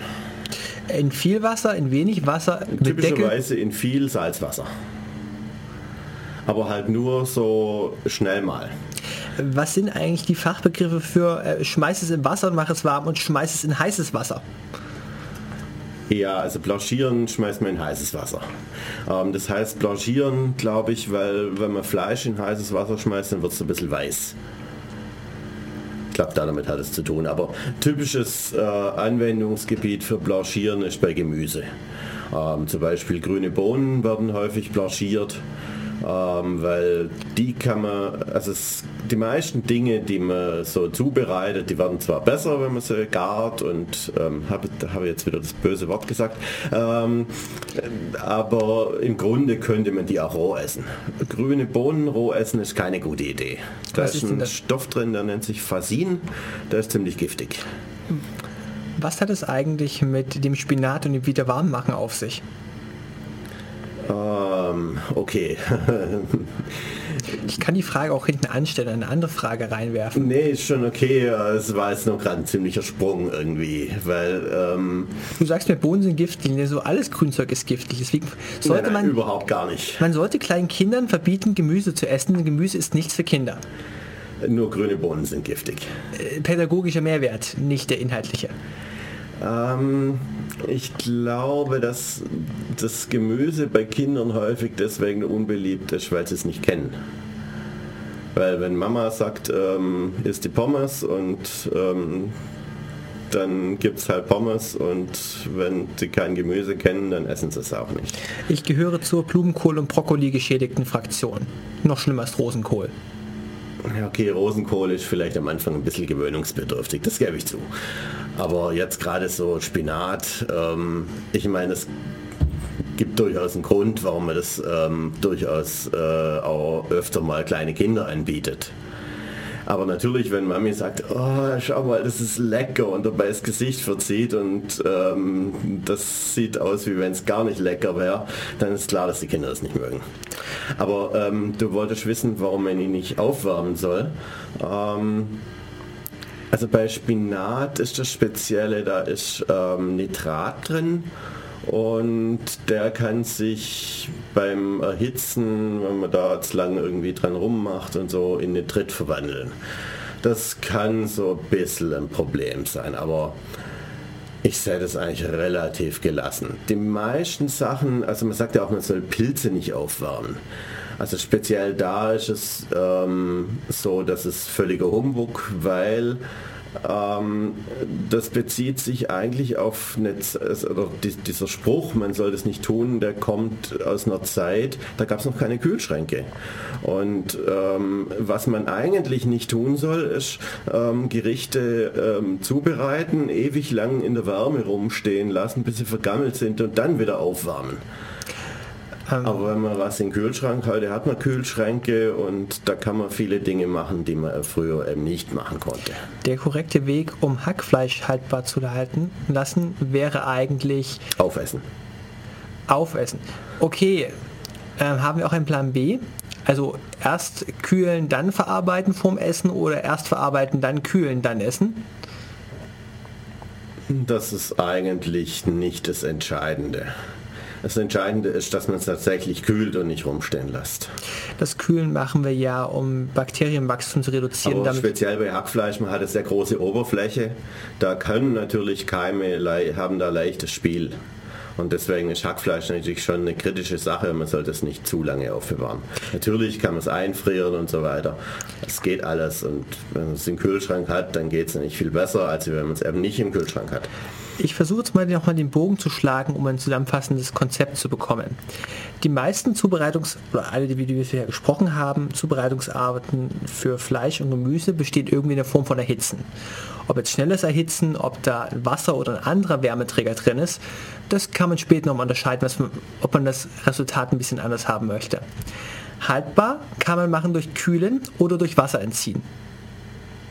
Durch Kühlen, um das Keimwachstum zu reduzieren, bietest Organellen einfach schlechten Lebensraum. Wasserentzug, um einfach mal alles auf der Oberfläche zu töten. Beim Beispiel von Milch hatten wir einen anderen Haltbarkeitsprozess. Wenn du beim Bauern Rohmilch kaufst, ist diese Milch mit einer ganzen Menge an Bakterienkulturen durchsetzt.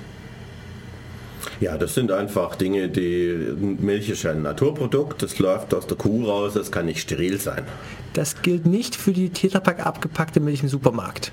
Wir reden von Kuhmilch. Ja, also ja. Rohmilch. Ähm, die ist nicht mehr roh. Weil die, die man im Supermarkt, im Tetrapack kauft, die ist eben vorbehandelt. Mindestens mal pasteurisiert, also sprich kurze Zeit ähm, erhitzt und dann wieder abgekühlt.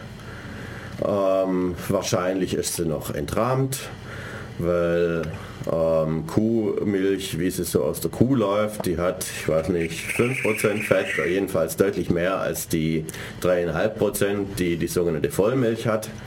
Einige Kuhmilch setzt am Glas, wenn man sie als Rohmilch eingießt, Fettränder ab. Ja, genau. Also vor allem, wenn man Milch ein bisschen stehen lässt, dann setzt sich oben so eine Sahneschicht ab. Milch ist ein interessanter Teil. Es ist eigentlich ein Stoffgemisch aus festen und flüssigen Anteilen und wenn man sie stehen lässt, dann trennen sie sich plötzlich voneinander. Also richtig fest sind sie ja nicht, aber ähm, auch Sahne ist flüssig. Aber es sind natürlich Fett- und Wasserfraktionen, die da drin sind. Und auch eine Zuckerfraktion, das ist der sogenannte Milchzucker. Was passiert jetzt eigentlich, wenn ich meine Rohmilch über ihr Verfallsdatum, was bei ungefähr sechs Tagen liegt, im Kühlschrank stehen lasse? Das wird plötzlich so fest in der Flasche. Und es riecht komisch, so sauer. Ja, also ähm, schneller geht es natürlich, wenn du es nicht im Kühlschrank machst, sondern ähm, in der Wärme. Dann wird die Rohmilch einfach mal sauer. Ähm, das sind Milchsäurebakterien, die in der Milch enthalten sind.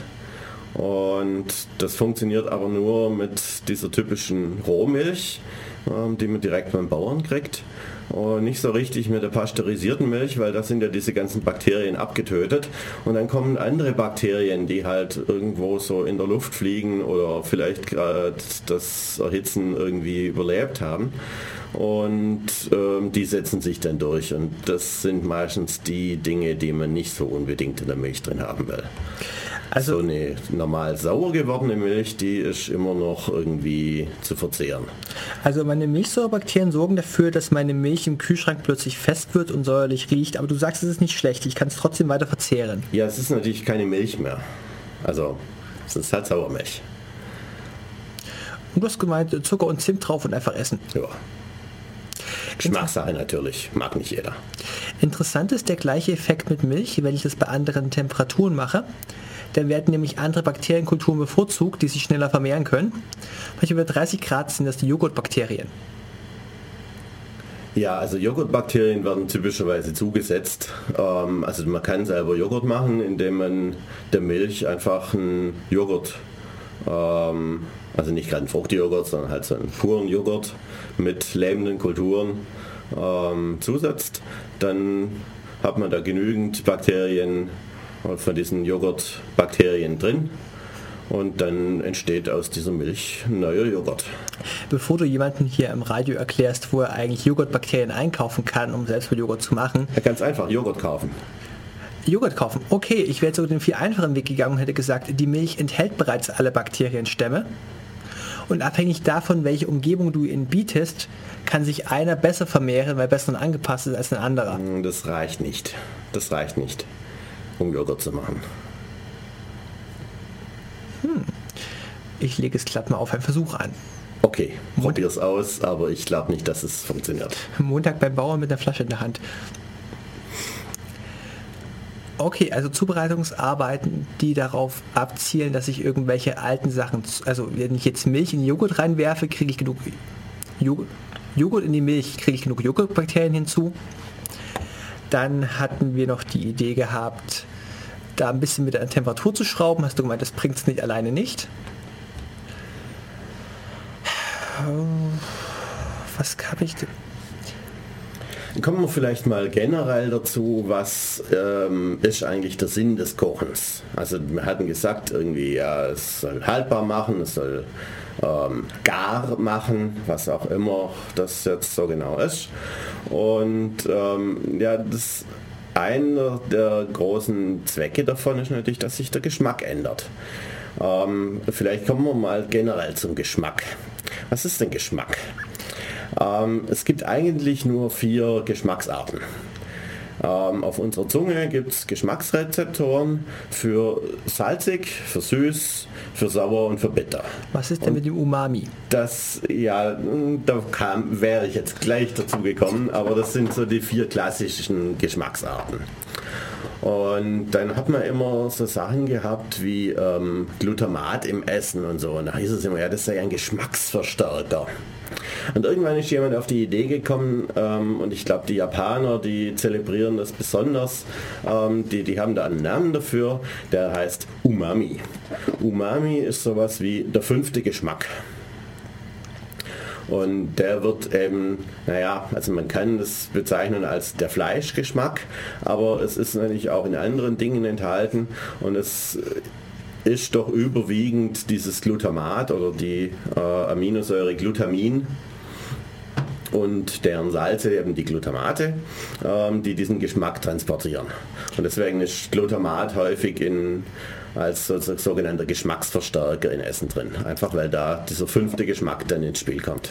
Glutamat fällt auf, wenn man ein China-Restaurant betritt und dieser doch ähm, stark einprägsame Geruch in die Luft hängt.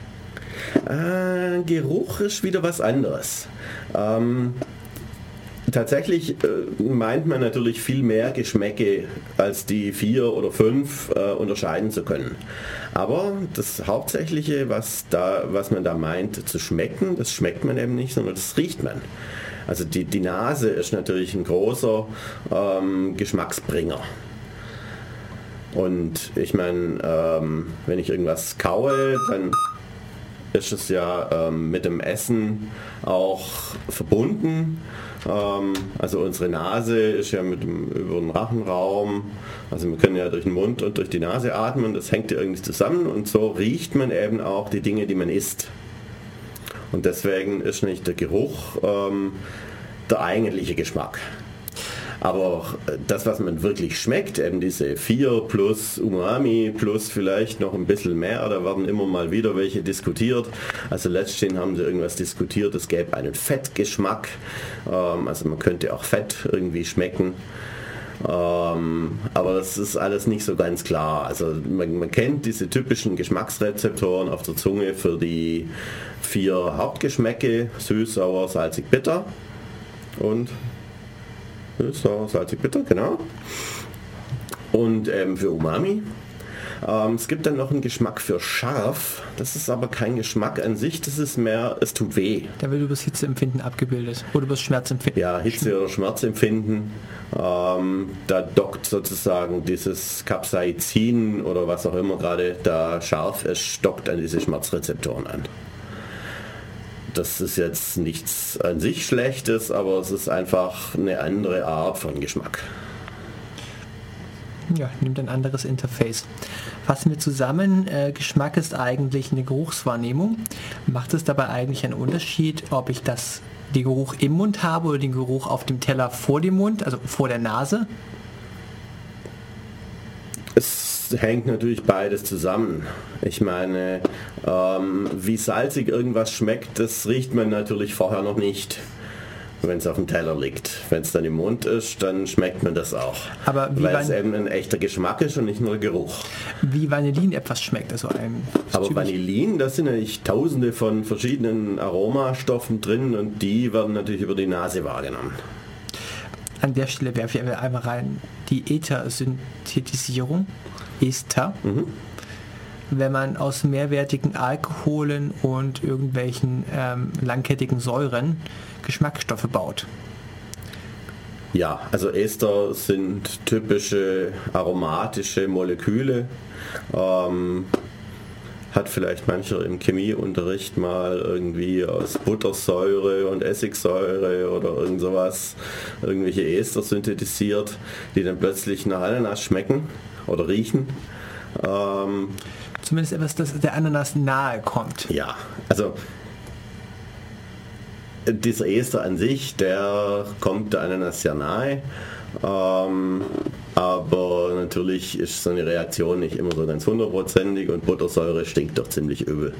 Aber es ist natürlich schon erstaunlich, dass man aus übel stinkenden äh, Ausgangsprodukten dann plötzlich was synthetisieren kann, was eigentlich recht angenehm riecht.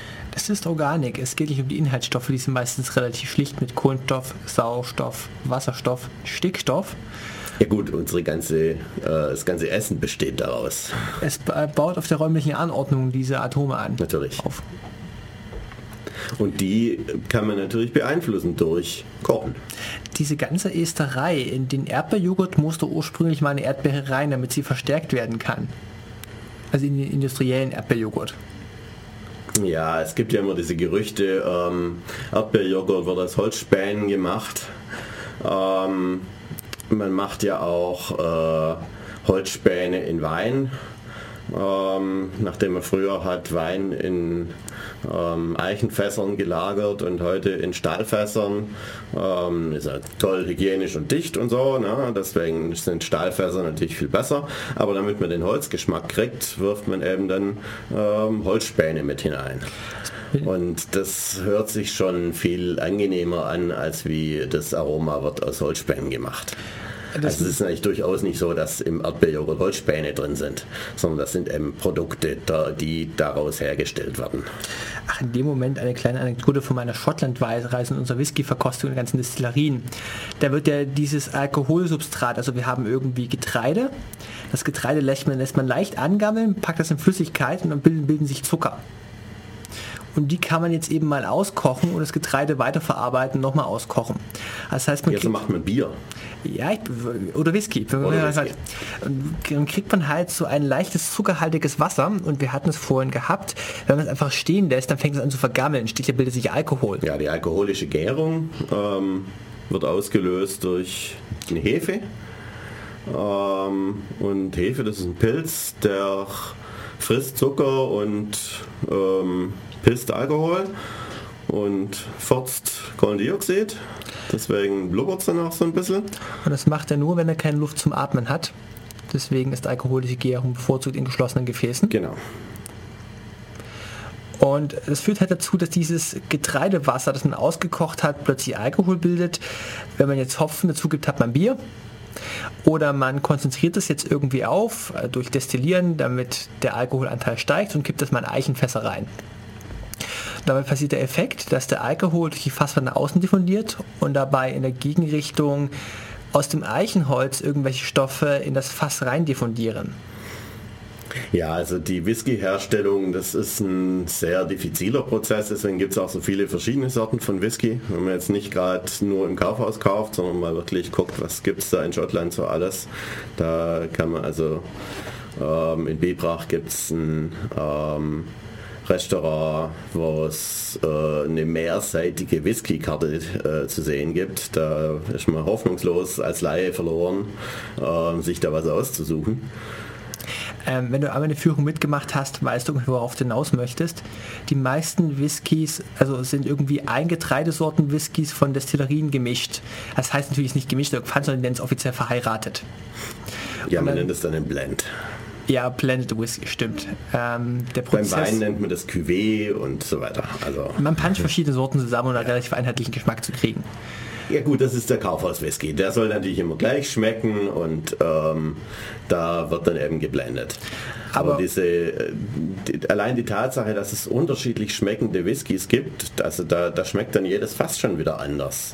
Das sind natürlich Nuancen, aber ähm, da merkt man, was für diffizile Sachen da dahinter stecken. Es fängt an damit, ja, wie destilliert man eigentlich den Alkohol? Da wird dann irgendein Tauffeuer gemacht und ähm, der Rauch zieht so ein bisschen rein und gibt schon so ein bisschen Geschmack. Dann gibt man das in irgendwelche Fässer. Entweder war vorher anderer Whisky drin oder war vorher irgendein Wein oder ein Sherry oder sonst was drin. Und ähm, dann kommen eben die Aromen aus dem Fass. Genau, an die Stelle wollte ich eigentlich eben hinkommen. Mit meiner ewig langen Herleitung wird eigentlich Whisky gemacht. Ich hatte gesagt, der ist Alkohol diffundiert durch das Fass nach außen und hinterlässt dabei irgendwelche Rückstände im Fass selbst und vom Fass definiert irgendwas nach innen. Und ich habe Whisky getrunken, der in einem Sherry-Fass gelagert war. Also in das Fass war vorher Sherry drin mhm. und als das Sherry raus war, wurde das Fass nicht weggeschmissen, sondern wir kippen eine andere Flüssigkeit rein. Und dabei passiert es halt, dass auch der gleiche Sherry die gleichen Effekte, also Sherry ist ein sehr fruchtig schmeckendes alkoholisches Getränk, kommt bis 30% Alkohol, das schafft ein Hefepilz nicht alleine. Ein Hefepilz verliert seine eigene Existenz bei ungefähr 15% Alkoholgehalt dann kann er nicht mehr alkoholische Gärung betreiben. Ja, der stirbt an seinem eigenen Gift, alkoholischen Gift und ähm, das verträgt auch der, der es produziert, nicht so. Deswegen ist Sherry schon ein weiterverarbeitetes alkoholisches Produkt, wird auch in Fässern gelagert, hat halt auch da, ist nach außen diffundiert und hat gewisse Aromastoffe im Fass hinterlassen. Und wenn man jetzt den Whisky reinfüllt, diffundiert der Kram wieder in den Whisky rein. Das heißt, dieser Whisky schmeckt plötzlich wie ein Mischgetränk aus Sherry und Whisky. So darf man das nicht sagen. Entschuldigung, er ist veredelt worden mit Fremdaromastoffen. Ja, genau.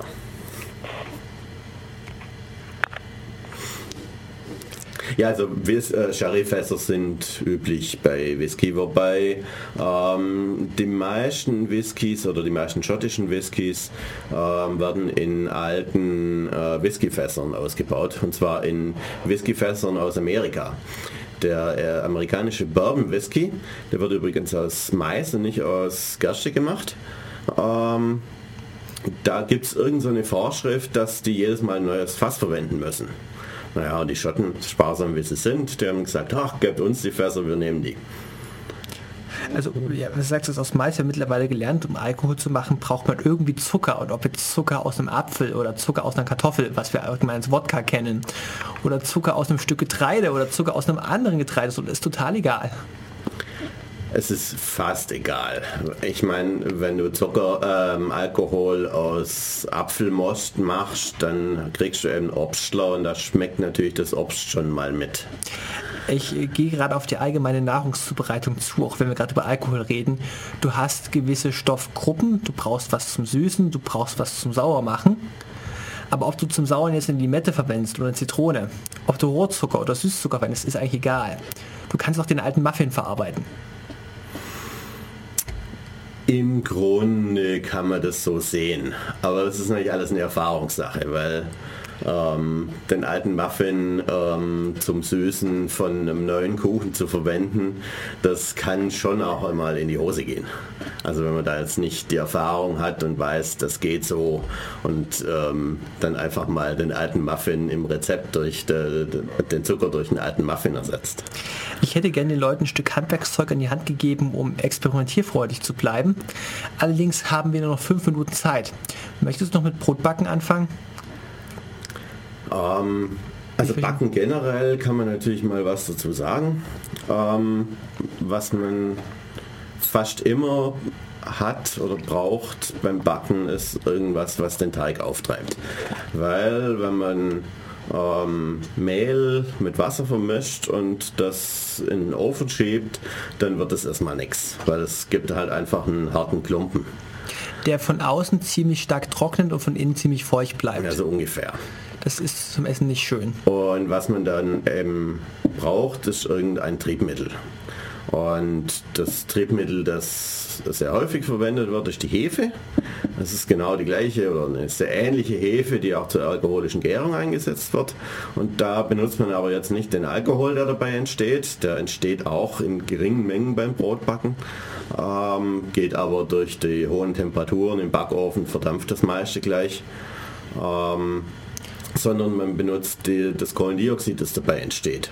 Und das treibt eben den Teig dann auf. Also ein Gas, das sich expandiert Genau. und dabei kleine Bläschen innerhalb des geschlossenen Teiges bildet. So ist es. Und das führt dazu, dass sich eigentlich, wie willst du sagen, eine Art Gittergeflecht im Teig ausbildet, so eine Art Schweizer Käse. Und was ich noch nicht verstanden habe, Ja, das ist, Gittergeflecht, das muss natürlich, äh, wird stabilisiert durch die Eiweißstoffe, die es im Mehl gibt. Ähm, aber die Tatsache, dass es Bläschen gibt an sich, die hängt eben von der Hefe. Die kann man aber auch anders reinkriegen, zum Beispiel über Backpulver. Backpulver ist im Grunde das ist ähm, Natron plus Essig. ein äh, Natriumcarbonat oder sowas ähm, und ein bisschen Säure und das erzeugt einfach Kohlendioxid sozusagen auf chemischen Wege und so funktioniert Backpulver. Backpulver funktioniert ganz gut, da wo Hefe zum Beispiel nicht funktioniert, wenn viel Fett im Teig ist. Deswegen macht man so einen Rührkuchen oder sowas häufig mit Backpulver, weil da tut sich die Hefe sehr schwer. Beim letzten Muffinbacken war mal die erste Ladung von Muffins irgendwie zu klein, die ist nicht richtig aufgegangen. Die zweite Ladung war wesentlich besser und ich habe sie mit Backpulver gemacht. Und es ist mir erst klar geworden, dass ich die chemische Reaktion im Backpulver abwarten muss, bevor ich den Teig weiter verarbeiten kann. Ja, man darf auch nicht zu lange warten, weil sonst ist die Reaktion vorbei, wenn man anfängt zu backen. Also Und dann weiß ich auch- Backpulver sollte man nicht zu lang. Mein modulares Muffin-Rezept sagte, wenn ich Milchprodukte benutze, habe ich schon genug Säure drin. Das heißt, ich brauche nicht wirklich Backpulver, ich brauche die andere Komponente Säure, ich brauche irgendeine Base. Ich habe dann Natron dazugegeben als Backtriebmittel. Und das Kochrezept sagte ganz einfach, normalerweise nimmst du Backpulver, es sei denn, du nimmst viel Milch, dann nimmst du ein bisschen weniger Backpulver und ein bisschen mehr von dem anderen. Man viel Milch nimmt. Also Milchprodukte, das heißt jetzt auch, ich kann auch mit Joghurt Muffins machen Ja, ja, das ist üblich, aber oder mit saurer Creme. Was es jetzt mit dem Backpulver zu tun hat, ist mir nicht so ganz klar. Ähm, wenn du Muffins mit, sagen wir, saurer Creme und Backpulver machst, wirst du feststellen, das Backpulver arbeitet nicht so effektiv und der Teig treibt nicht stark genug. Entweder nimmst du wesentlich mehr Backpulver oder du nimmst halt die Komponente, die im Teig noch fehlt. Du willst ja eine Säure und eine Base zur Reaktion zwingen, dass Salz ausfällt und Kohlenstoffdioxid entsteht. Säure hast du genug drin in den Milchprodukten. Du willst eine Base dazugeben. Ja. Und eine gute Base zum Backen ist Natron. Ja, okay, aber das ist im Backpulver im Grunde auch drin. Ja, richtig. Was ist denn sonst noch im Backpulver drin? Da ist auch noch irgendwas Saures mit dabei, damit die Reaktion dann in Gang kommt, wenn man nicht genügend Säure, genü- genügend Säure aus dem Teig hat. Aber Backpulver ist doch jetzt nicht eins zu eins durch Säure und Natron ersetzbar. So, Sondern? Müsste mal auf die Inhaltsstoffe gucken. Also es gibt auch andere, ähm, naja, ich nenne es mal Backpulvertypen. Eins davon ist ähm, das sogenannte Hirschhornsalz. Da ist ähm, Ammoniumcarbonat drin. Wir sind in der letzten Minute. Okay, dann komme ich vielleicht nicht mehr auf die Spezialitäten wie Hirschhornsalz. Ähm, vielleicht sollte ich noch was sagen zu Sauerteig. Ähm, es gibt Getreidesorten, die funktionieren nicht so richtig mit dem Backen. Die müssen sauer werden, damit es funktioniert. Und da zählt der Roggen dazu. Also wer sauer, äh, Roggenbrot backen will und das einfach wie Weizenbrot mit Hefe backt, das funktioniert nicht. Da muss man tatsächlich was säuern. Ähm, ja. Und vielleicht noch eine kleine Erwähnung, was es sonst noch gibt. Ähm, man kann auch ohne Hefe und ohne Backpulver backen. Zum Beispiel der Blätterteig, da wird das getrieben durch Fett. Da werden einfach Schichten gemacht aus Teig und Fett und das Fett ähm, zerläuft beim Backen und dann bleibt ähm, das Knusprige außenrum sozusagen übrig. Wie kann das Fett genug Temperatur? Jürgen, ich schlage fast vor, entweder wir machen eine Sondersendung noch mal eine Stunde oben drauf und blasen einfach als Podcast raus. Du hast vorher eine Stunde lang was anderes gemacht. Ja, das war aufgrund der aktuellen politischen Planung einfach mal über den Haufen geworfen. Aller gut. Also, wenn du möchtest, setzen wir hier gerne nochmal fort.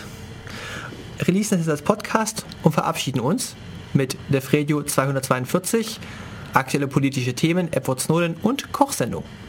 Tschüss. Ciao. Tschüss.